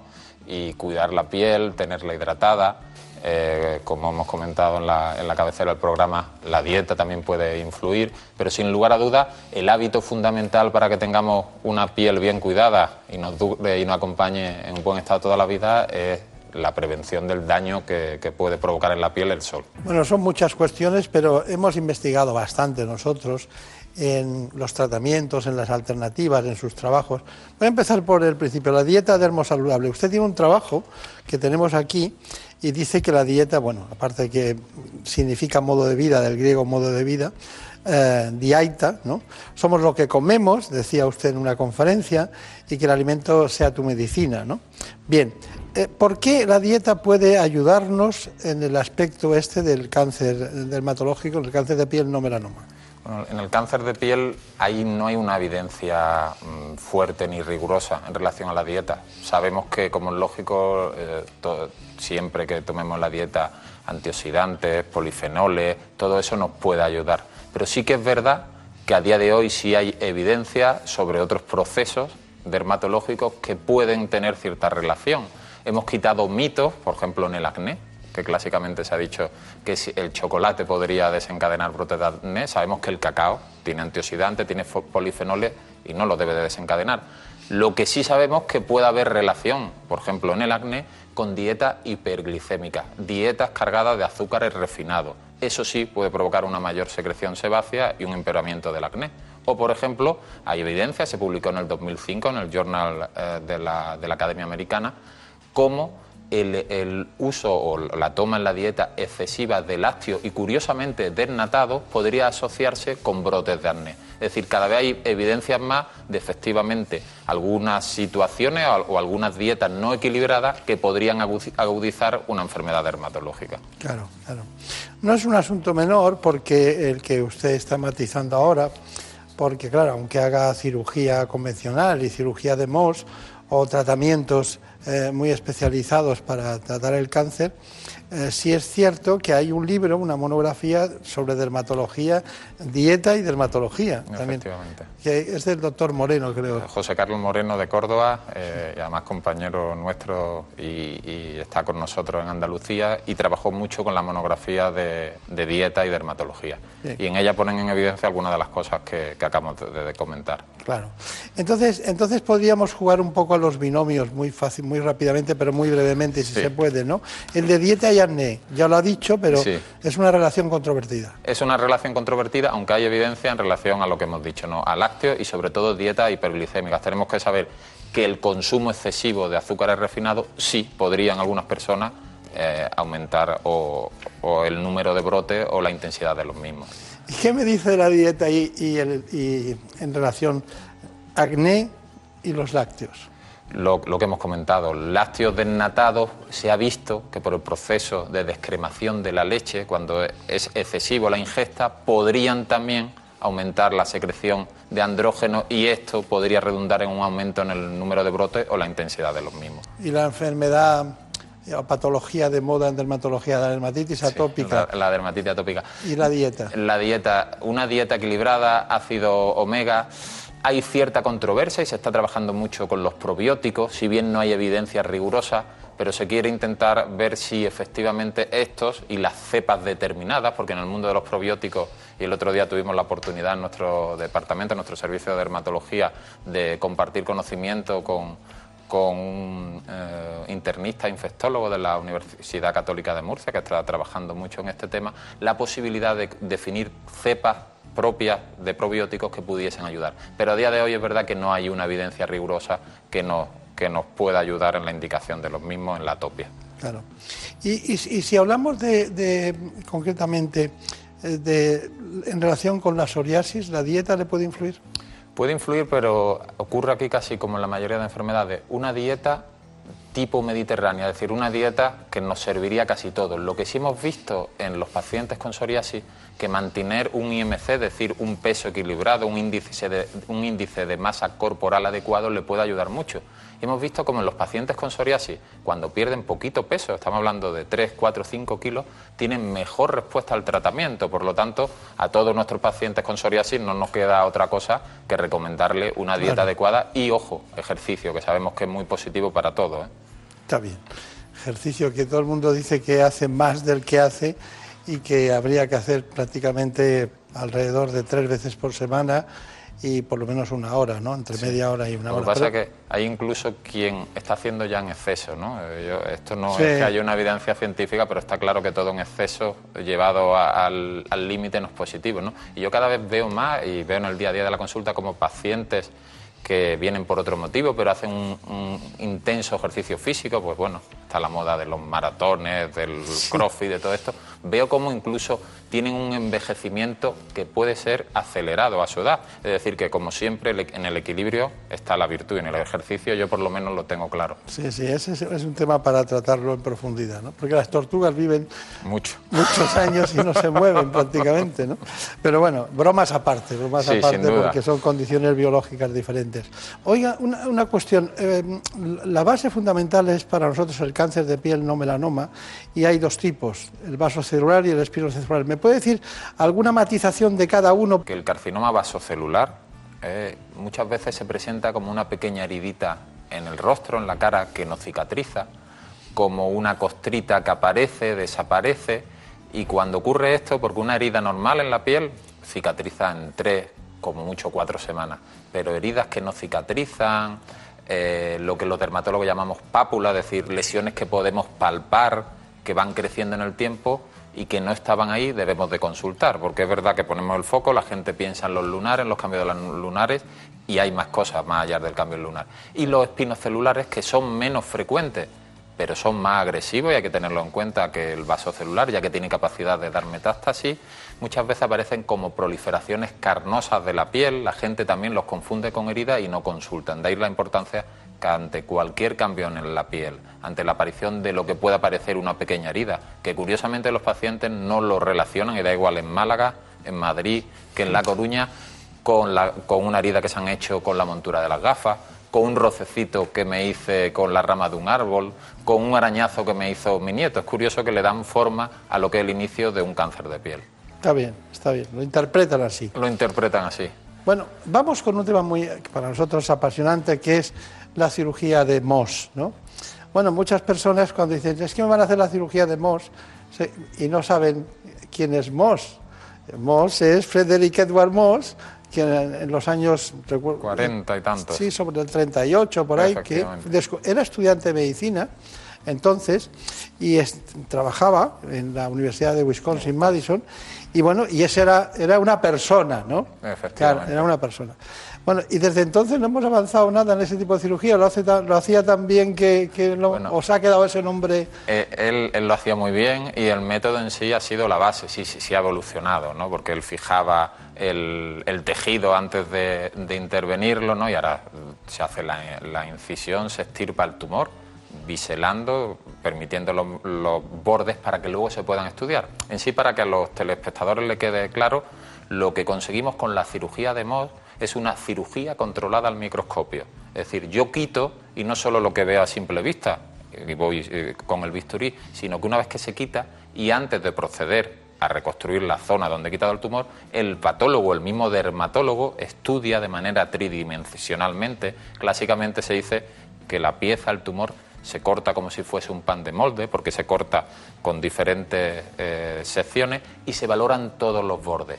Y el patólogo nos comenta como un uso horario cómo está la excisión. Es decir, queda tumor, por ejemplo, de 12 a 3 en el borde lateral, o por desgracia también hay tumor en el borde profundo desde las 6 a las 7. Entonces ya el dermatólogo solo incide en esa zona. ¿Qué es lo que nos permite esto? Optimizar.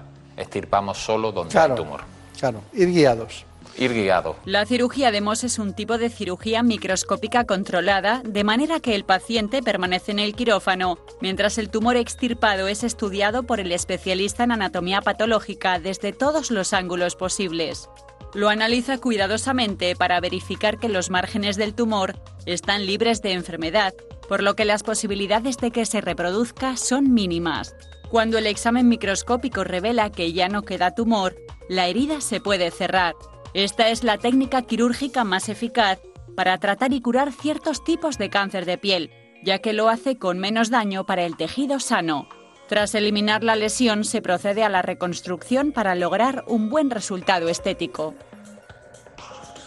Bueno, estamos comentando que queremos en poco tiempo darles eh, mucha información sobre un tema apasionante por la oportunidad que tenemos de tener al doctor eh, Leandro Martínez, que desde Málaga nos trae el conocimiento que atesora con sus compañeros de equipo en ese hospital de referencia. Bueno, eh, me gustaría volver a insistir sobre la dieta, la dieta saludable.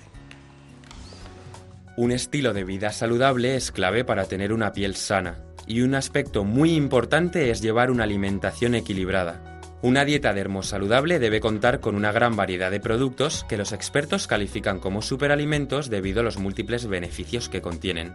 No pueden faltar en nuestra mesa todos aquellos que lleven omega 3, como puede ser el salmón, las sardinas, el aceite de oliva, las nueces o los boquerones. También aquellos que nos protegen de los rayos ultravioletas como los frutos rojos, la sandía y el tomate, ya que gracias al licopeno y sus propiedades antioxidantes ayudan a retrasar los signos del envejecimiento. Y otro superalimento imprescindible es el cacao puro, cuyos flavonoides cuidan nuestro cerebro a la vez que ayudan a mantener una piel sana. Joder. Qué bien, ¿no? Sí, la verdad que sí. Hay chocolate.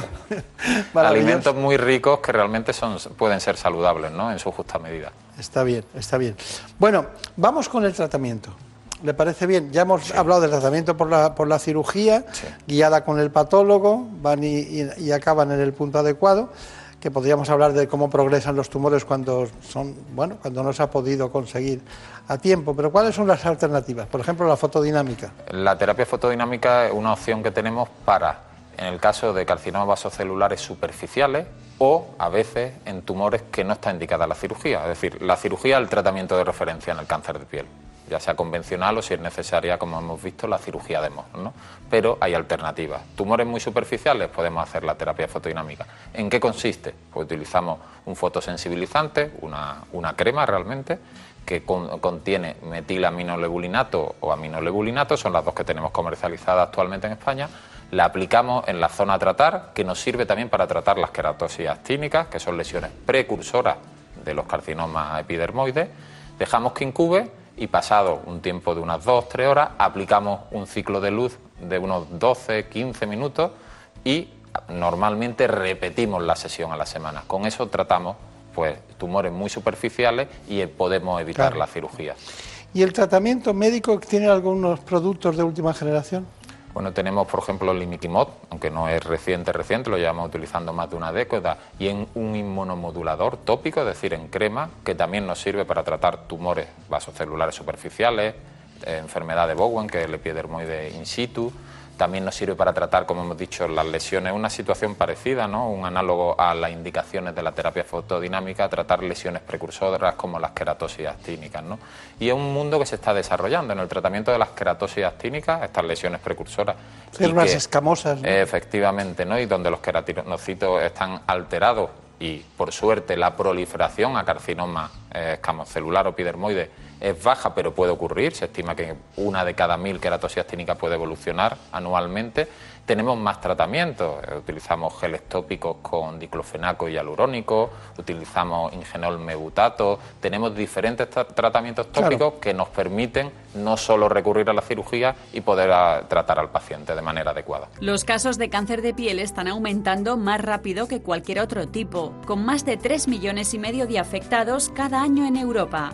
Para que estas cifras no vayan a más y disfrutar del sol no se convierta en un riesgo, debemos protegernos contra los rayos ultravioleta. Hay que poner en práctica ciertas medidas entre las que están evitar la exposición solar en las horas centrales del día, usar ropa adecuada y accesorios protectores como gafas de sol homologadas o gorros que den sombra suficiente en toda la cara. Y sobre todo es fundamental aplicarse crema con un alto factor de protección. Una parte muy importante de la prevención es también la autoexploración, que se debe realizar al menos una vez al mes, prestando especial atención a las zonas expuestas al sol. Bueno, prevención. Prevención del cáncer de piel. Fundamentalmente vamos a evitar que aparezca. Si lo tenemos relacionado principalmente con una exposición no adecuada al sol, vamos a exponernos de manera adecuada, aunque parezca una incongruencia. Utilicemos la ropa adecuada, gorras, sombreros, como nos recomendaban en el vídeo, gafas de sol. Seamos inteligentes o racionales. Hay una franja horaria de las 12 a las 4 o 5 de la tarde donde la radiación ultravioleta es muy intensa. Si podemos, la evitamos en playa, en piscina, en campo, utilicemos fotoprotectores. Lo tenemos de todas las formas, crema, gel, spray, oral. Es decir, que podemos, como es lógico, prevenir y poder evitar un cáncer de piel. Está en nuestras manos, sin duda. Importancia 100% en los niños pequeños. La radiación recibida en los primeros años de vida es fundamental. Se Por lo tanto, sin lugar a dudas, en los adultos está la responsabilidad de educarlos bien. Claro. Bueno, pues ha sido un placer estar con ustedes. Es miembro de muchas sociedades, me ha hecho estudiar mucho su currículum porque era infinito y bueno, hemos aprendido que el chocolate es bueno, los flavonoides del chocolate son muy buenos eh, para la piel en todos los sentidos y hemos aprendido muchísimas más cosas.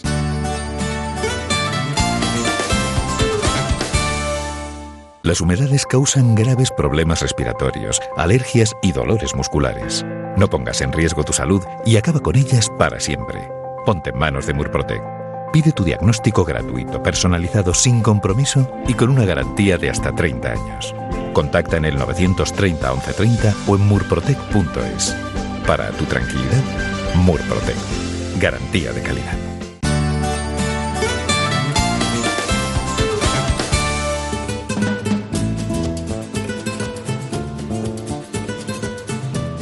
Ha llegado el momento de conocer lo que publican nuestros compañeros de La Razón en ese suplemento de A tu Salud.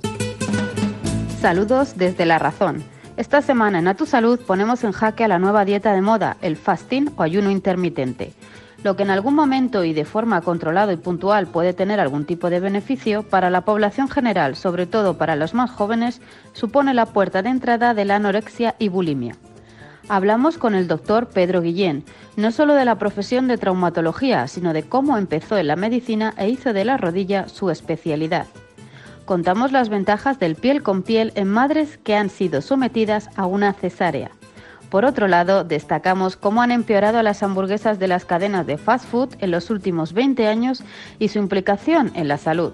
En la contra, el doctor Víctor Vidal Lacosta nos pone en situación sobre el estrés laboral y cómo ser más feliz en el trabajo eleva la productividad. Estos son solo algunos de los contenidos. Encontrarán más información en las páginas del suplemento a tu salud y durante toda la semana en nuestra página web www.larazón.es barra a tu salud. Sin más, que pasen una feliz semana. En buenas manos.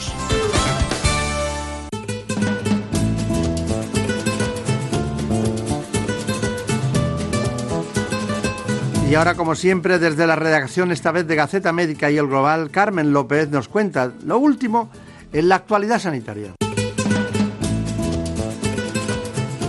Esta semana nos vamos a centrar en los avances en el campo del cáncer. Gaceta Médica y el Global han estado presentes en el Congreso Americano de Oncología, celebrado hace unos días en Chicago. Cada año muchos eh, de los grandes avances en el abordaje del cáncer se presentan en esta reunión.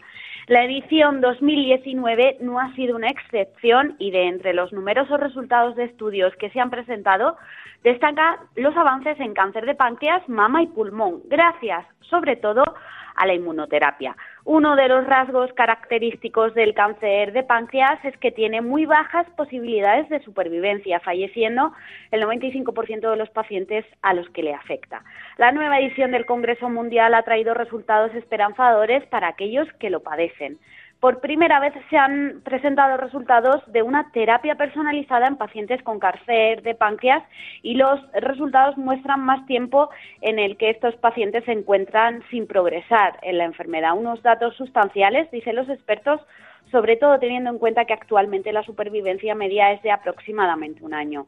En cáncer de mama, las buenas noticias también han llegado con una combinación de terapia endocrina e inmunoterapia para mejorar la supervivencia libre de progresión en mujeres premenopáusicas con cáncer de mama avanzado.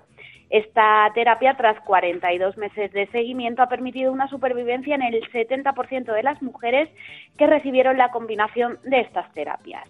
El cáncer de mama triple negativo es uno de los más agresivos, aunque progresivamente aumentan los tratamientos para abordarlo. Muestra de ello se encuentran en los resultados de otro estudio clínico también con inmunoterapia en primera línea de tratamiento que mejora notablemente el pronóstico en estas pacientes. De cara al futuro se están analizando estudios con otras novedosas eh, terapias de las que en unos meses se obtendrán resultados. Dicen los expertos que en cáncer de mama lo mejor está por llegar. Nos vamos ahora al cáncer de pulmón, una de las áreas que a su vez cuenta con un mayor número de afectados y también de avances. Durante la última edición del Congreso americano se han confirmado los beneficios de terapia inmunológica en pacientes con tumores avanzados asegura a los oncólogos que una de las uno de los principales retos de la inmunoterapia, de la que actualmente hay que decir se pueden beneficiar el 25% de los pacientes, en la proporción de pacientes que no lo hacen. El objetivo ahora es buscar estrategias que permitan al sistema inmune reconocer el tumor. Está claro que la inmunoterapia es la gran apuesta de la oncología y actualmente la investigación se centra en dos direcciones, fármacos dirigidos a alteraciones concretas de cada paciente y por otro lado la terapia celular con un funcionamiento similar al de las células CAR. Recordarán que esta terapia es la que entrena las propias defensas de nuestro cuerpo para que combatan el cáncer. No se trata de medicamentos en sí, sino de sustancias vivas que se administran en el cuerpo y que pueden durar meses dentro e incluso años. Esto es solo el principio y para obtener resultados aún queda mucho tiempo, pero es un halo de esperanza más en una enfermedad que tiene el objetivo de buscar su cronificación. En buenas manos el programa de salud de Onda Cero. Dirige y presenta el doctor Bartolomé Beltrán.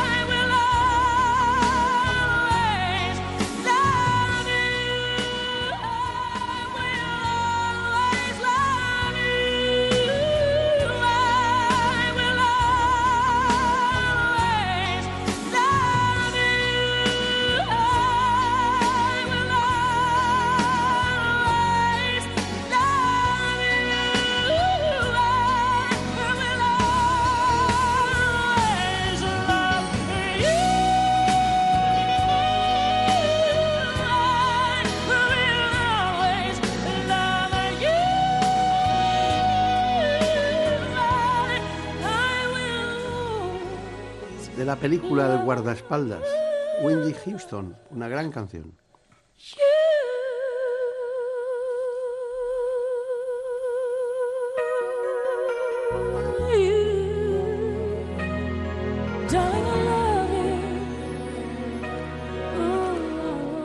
Quiero recordarles que en España cerca de un 30% de la población adulta padece insuficiencia venosa crónica, es decir, varices. Hoy, un especialista nos explicará en qué consiste ese trastorno.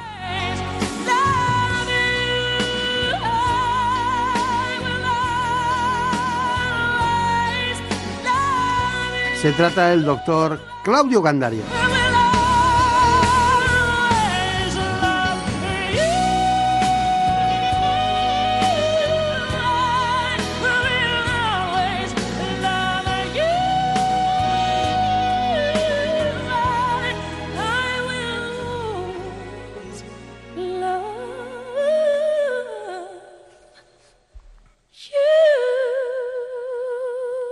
Así que vamos a hablar inmediatamente con el doctor Claudio Gandarias, jefe de la Unidad de Angiología y Cirugía Vascular del Hospital San Francisco de Asís en Madrid.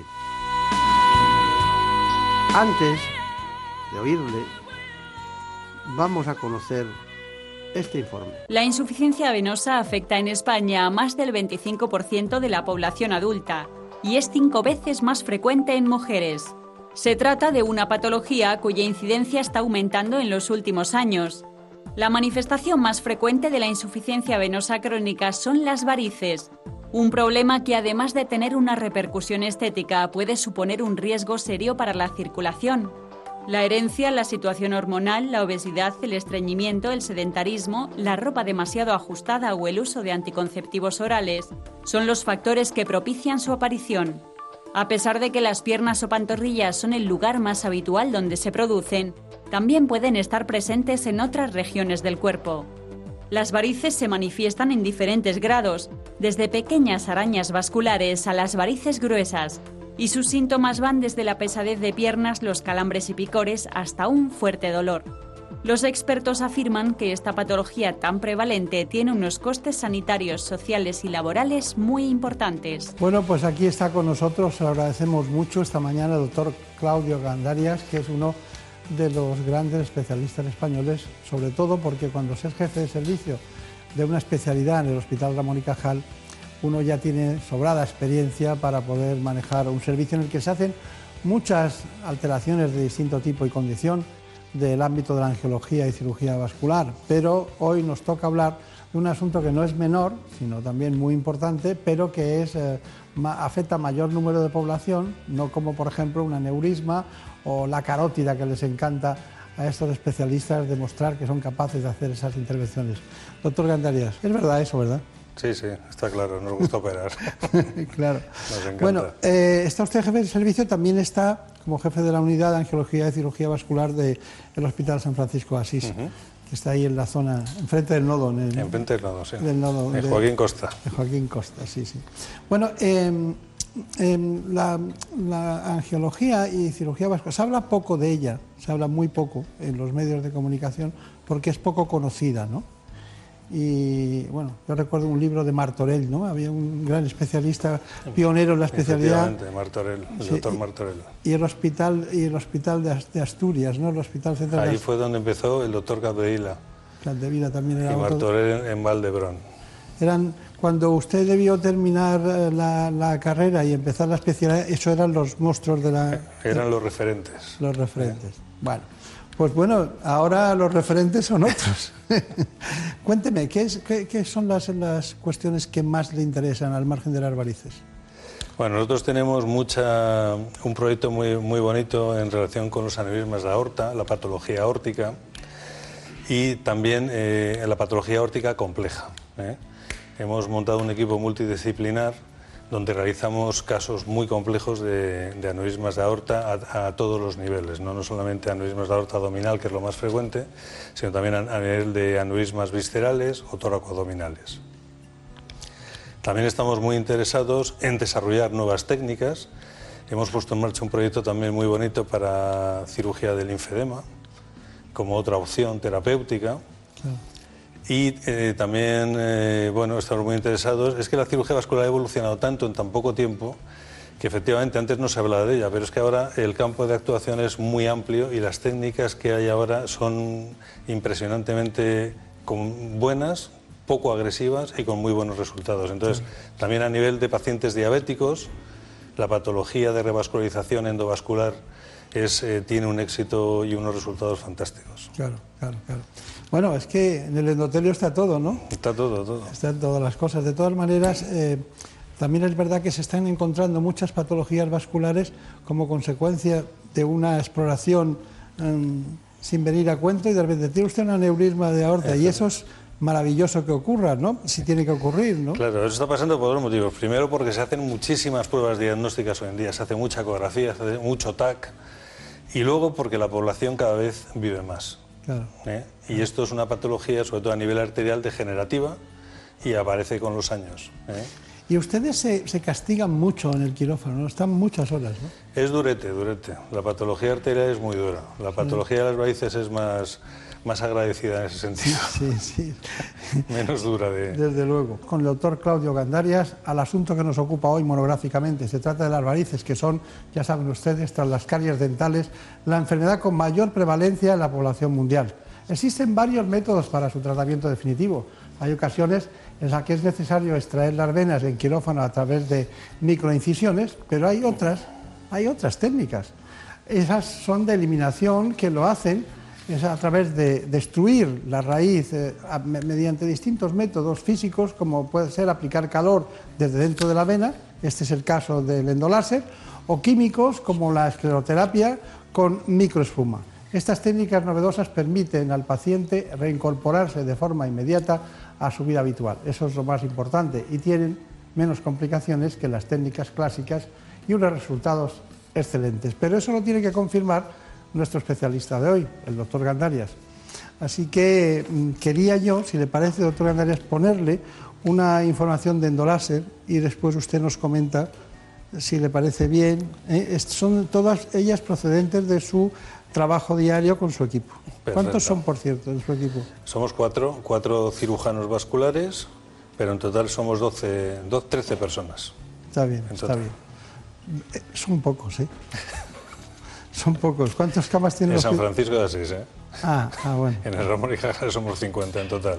50. Con personal administrativo, enfermeras, auxiliares, y, los cirujanos y los residentes, claro. Claro, claro, claro. El endoláser es una técnica no quirúrgica que se emplea para eliminar las varices sin necesidad de cirugía que el equipo del doctor Gandarias realiza desde hace más de 15 años en el Hospital San Francisco de Asís. En este caso, la paciente tiene una insuficiencia de la vena safena interna. Tras administrar una sedación suave a la paciente con control ecográfico, se punciona la vena safena, que es el vaso que más frecuentemente está afectado.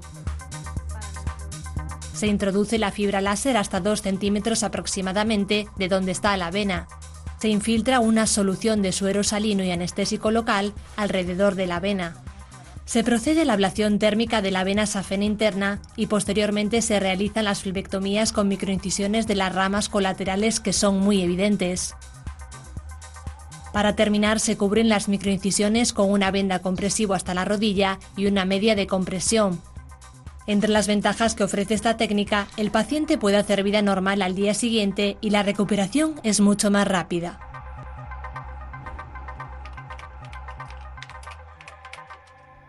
¿Qué me dice? ¿Qué, piensa de, esta? ¿Algún matiz, algo especial?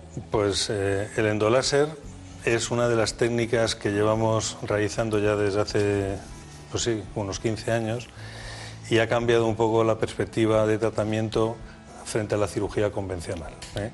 En los casos de insuficiencias de gesafenos, es una técnica con unos resultados fantásticos. ¿eh?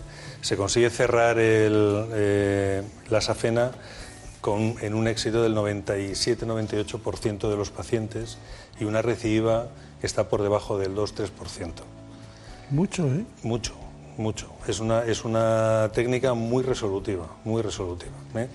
Y además se hace con anestesia local y sedación, el paciente sale de quirófano prácticamente ya despierto y a las dos horas se puede ir a su domicilio. Aporta muchas ventajas porque se puede en el mismo tiempo tratar también las flebectomías, que muchas veces el paciente viene con varices muy, muy evidentes, que también se pueden tratar con microespuma, pero eso supondría más sesiones de esclerosis posterior, más, eh, al final, más lío para el paciente que tendría que ir más veces a la consulta y en, una sesión quirúrgica se resuelve prácticamente el problema. Los estudios incluso económicos del trasiego que provocaba la cirugía clásica respecto a las, es demoledor también, ¿no? En cuanto a costes, ¿no? Claro, es evidentemente el que una persona pueda ir al día siguiente a a, su trabajo, se puede incorporar a la vida laboral, pues eh, es una ventaja muy importante. Indudable. Bueno, también hemos estado, eh, en su, equipo está la doctora Julia Ocaña. Una magnífica profesional. ¿eh? y entonces ella, como cirujano vascular, nos ha contado la escleroterapia. La escleroterapia es una técnica que se utiliza para la eliminación de varices. Consiste en un proceso inflamatorio eh, que lo producimos por la, inyección de una sustancia en el interior de la vena o de la varícula. El proceso inflamatorio va a producir una fibrosis y, y entonces produce la eliminación de esa variz o varícula. Se utiliza normalmente una sustancia esclerosante que es el polidocanol, se utiliza en diversas concentraciones y se puede utilizar haciendo la espuma para las varices que son de mayor calibre o tamaño.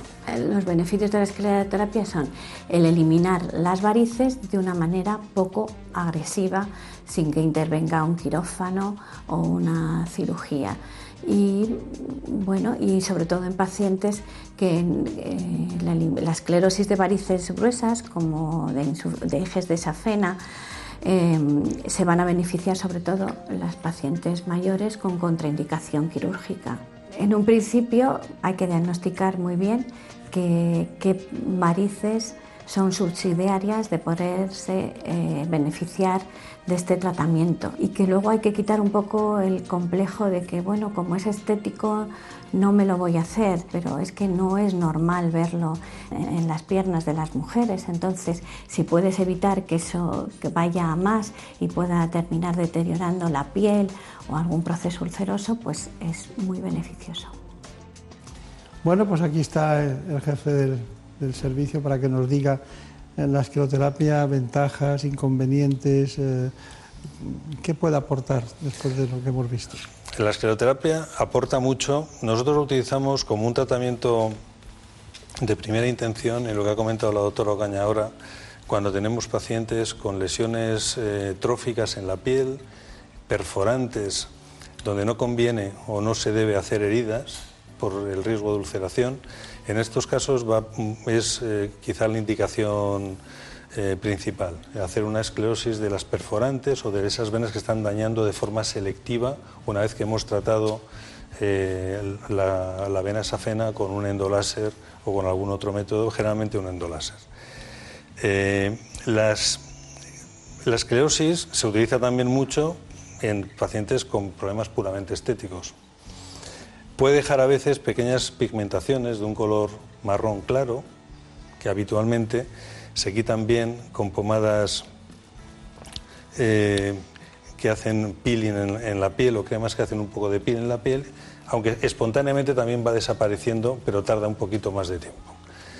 Es muy raro tener una complicación eh, seria con una esclerosis. Existen, si hay una extravasación del líquido, puede haber una pequeña úlcera cutánea que afecta al tejido celular subcutáneo y que tardan un poquito en curar. Esa, digamos, es la peor complicación que podemos tener. Alergias, intolerancias son excepcionales ¿eh? a, este, a esta sustancia. Está bien, está bien. Bueno, eh, nosotros queríamos preguntarle, porque en algunas ocasiones cuando se diagnostica un paciente, hombre o mujer, con, varices, varices bilaterales, eh, que además, que además no, atraviesan eso que es la frontera que hemos dicho de la safena, aparte de determinadas técnicas antes de preparar la intervención, pues es bueno utilizar la fisioterapia linfática. ¿Está usted de acuerdo en esa posibilidad? El drenaje linfático, desde luego, es un arma importantísima en todos los pacientes que tienen un linfedema o una insuficiencia linfática. Y es muy útil en los pacientes que después de una intervención quirúrgica, y a veces en un endoláser, tienen un edema postquirúrgico de tipo linfático por la inflamación de los tejidos subcutáneos, ¿no? por la reacción inflamatoria. En esos casos va de maravilla. Claro, ¿eh? De maravilla. Pues vamos a poner acento, si le parece, en este asunto, poner acento en una especialidad, la fisioterapia, que, bueno, que se presta a mucho intrusismo en muchas ocasiones, pero cuando hablamos de eh, grandes especialistas bien formados y que se dedican precisamente al drenaje linfático manual, pues vamos a ver cómo lo hace. En este caso hemos acudido a Yolanda Robledo y hemos hecho este reportaje. La fisioterapia en el linfedema eh, Tiene un abordaje integral del paciente, no solo se va a tratar un brazo o una pierna, sino que tenemos en cuenta, haciendo una buena historia clínica bien detallada con todos los procesos que esa persona ha tenido o enfermedades eh, concomitantes que pueda tener y nos puedan influir en ese eh, perpetuamiento o establecimiento de ese linfedema. El drenaje linfático manual eh, fundamentalmente tiene un efecto drenante, ¿vale? que ese efecto drenante lo que hace es eliminar el exceso de líquido que, se, que está acumulado en el tejido. ¿Vale? ¿Cómo lo hace? Pues mediante la aplicación sobre la piel, directa sobre la piel, no utilizamos ningún tipo de deslizante, vamos a dar un estímulo mecánico al sistema linfático, que lo que va a hacer es que trabaje con mayor frecuencia, va a aumentar su capacidad de contracción para aumentar su capacidad de transporte y así ayudar a eliminar ese exceso de líquido que hay en el tejido y disminuir el volumen. Conseguimos eh, mejorar mucho la calidad de vida de estos pacientes porque ya ah, les estamos devolviendo la funcionalidad a su extremidad afectada. Eh, conseguimos una disminución del volumen que en muchos casos se puede considerar como una normalización de la extremidad y mm, ven paliados sus síntomas. Qué bien. Ahí estuvo Ana Villalta, ¿no? Sí. Que le gustó mucho este tema de, la fisioterapia, concretamente en drenaje linfático. Doctor Gandarias, una, una cuestión. Eh, en el tratamiento de los linfedemas, usted ha anunciado antes que estaban trabajando y estaban haciendo estudios sobre ese tema. Vemos muchas mujeres que se operan y tienen linfedemas postquirúrgicos, ¿no? porque son inevitables. El drenaje linfático se obstaculiza y entonces hay edemas. Eh, cuénteme, ¿cómo va ese asunto? Pues eh, hace dos años y medio, en colaboración con el Servicio de Rehabilitación, en concreto con la doctora Carolina Miel, eh, empezamos a realizar una técnica que, que, describió un, catedrático polaco de un nombre bastante complicado de decir. Y empezamos a hacerla en pacientes con linfedemas post-mastectomía, esas mujeres que tienen que operar de un cáncer de mama y tienen esos brazos eh, tan importantes, y lo mismo en pacientes con linfedemas primarios en las piernas por atrofia de los ganglios linfáticos. Son pacientes que tienen con mucha frecuencia episodios de infección cutánea de repetición, cuadros de linfangitis de repetición y muchas veces también esa pesadez de la extremidad les dificulta eh, y les hace una vida incómoda. Estamos haciendo una técnica que consiste en colocar unos tubos subcutáneos multiperforados. En definitiva, estamos creando un canal por el cual pueda ir la linfa que en estos momentos está obstruida y que después un fisioterapeuta que sepa hacer de verdad drenaje linfático manual pueda movilizar todo ese volumen de, linfa. Y los resultados son eh, bastante prometedores, sobre todo desaparecen los cuadros de, de reinfección que, son muy frecuentes en estos pacientes. Eh, dígame, una, una, cuestión. Aparte de ese, de ese trabajo, de ese trabajo, antes me ha anunciado que estaban haciendo otras, otras investigaciones. ¿Cuál era la, siguiente? Que... No, el proyecto de, patología órtica compleja, ¿no? Eso lo tenemos montado en el Hospital Ramón y Cajal. También se hace en el Hospital San Francisco de Asís y es un equipo multidisciplinar que tenemos con los cirujanos cardíacos, los radiólogos vasculares y el equipo de cirugía vascular. Entonces eso nos permite aunar los conocimientos específicos de cada especialidad para poder progresar y realizar casos realmente complejos. Claro, claro, claro. O sea que se lo pasa bien, se lo sigue pasando bien. No nos aburrimos, no. Aburrimos no nos aburrimos. Está bien. Bueno, doctor Gandarias, hay una cuestión que es la, última y es cuáles son sus conclusiones sobre las varices. ¿Qué, ¿Qué transmitimos? Lo hemos dicho todo, yo creo, pero ¿qué transmitimos? Pues yo lo que transmitiría, como es una patología que tiene una prevalencia muy alta en la población, que la gente que tenga varices se haga, vaya a un cirujano vascular, se haga un estudio ecodoppler y que se vea si esa variz que tiene es una variz que va a tener repercusión médica en el futuro o es una variz de tipo estético. Si es una variz con repercusión médica en el futuro, que no la abandonen, porque estamos habituados a ver mucha gente mayor que no se trata de esos problemas y al final aparecen por la consulta a los 80, 80 y tantos años o 70 y tantos con lesiones ya totalmente irreversibles y úlceras. Y, hoy en día, con las técnicas que hay tan poco agresivas, no tiene ningún sentido dejar evolucionar una patología de este tipo. Está clarísimo, ¿Eh? clarísimo. Yo creo que mucha gente le va a hacer caso. El doctor Claudio Gandarias, uno de los grandes especialistas españoles, el Hospital Ramón y Cajal y también, como no, en el, Hospital San Francisco de Asís de Madrid. Ha sido un placer, ¿eh? ya sabe que está en su casa. Muchas, Muchas gracias. gracias en buenas manos. El programa de salud de Onda Cero. Dirige y presenta el doctor Bartolomé Beltrán. Por un beso tuyo, contigo me voy. No me lo pregunto, contigo me voy. Que se me fue del alma, contigo me voy. Yo me voy, yo me voy, yo me voy, yo me voy. Aquí vamos al galope detrás de la música de Daniel Solís. Y al trote, como siempre, detrás de la producción de Marta López Llorente. Que sigue siendo la otra santa de Ávila.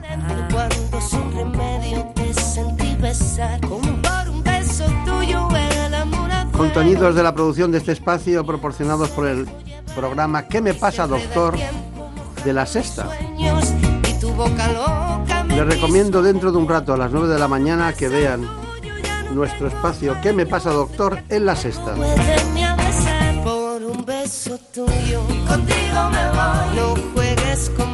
Ya saben, siempre estamos aquí, pendientes de procurar que conozcan lo mejor, lo más avanzado, la innovación en el ámbito de la salud.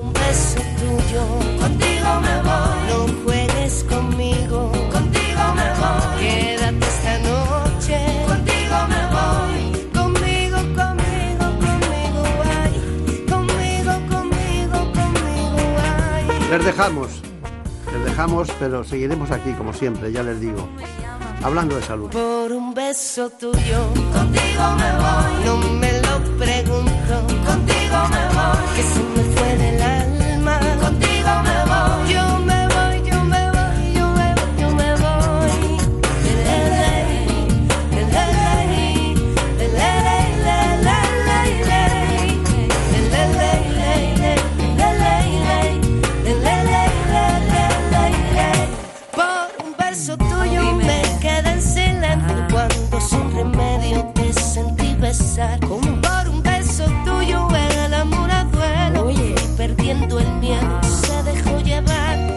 se enreda el tiempo mojando los sueños y tu boca loca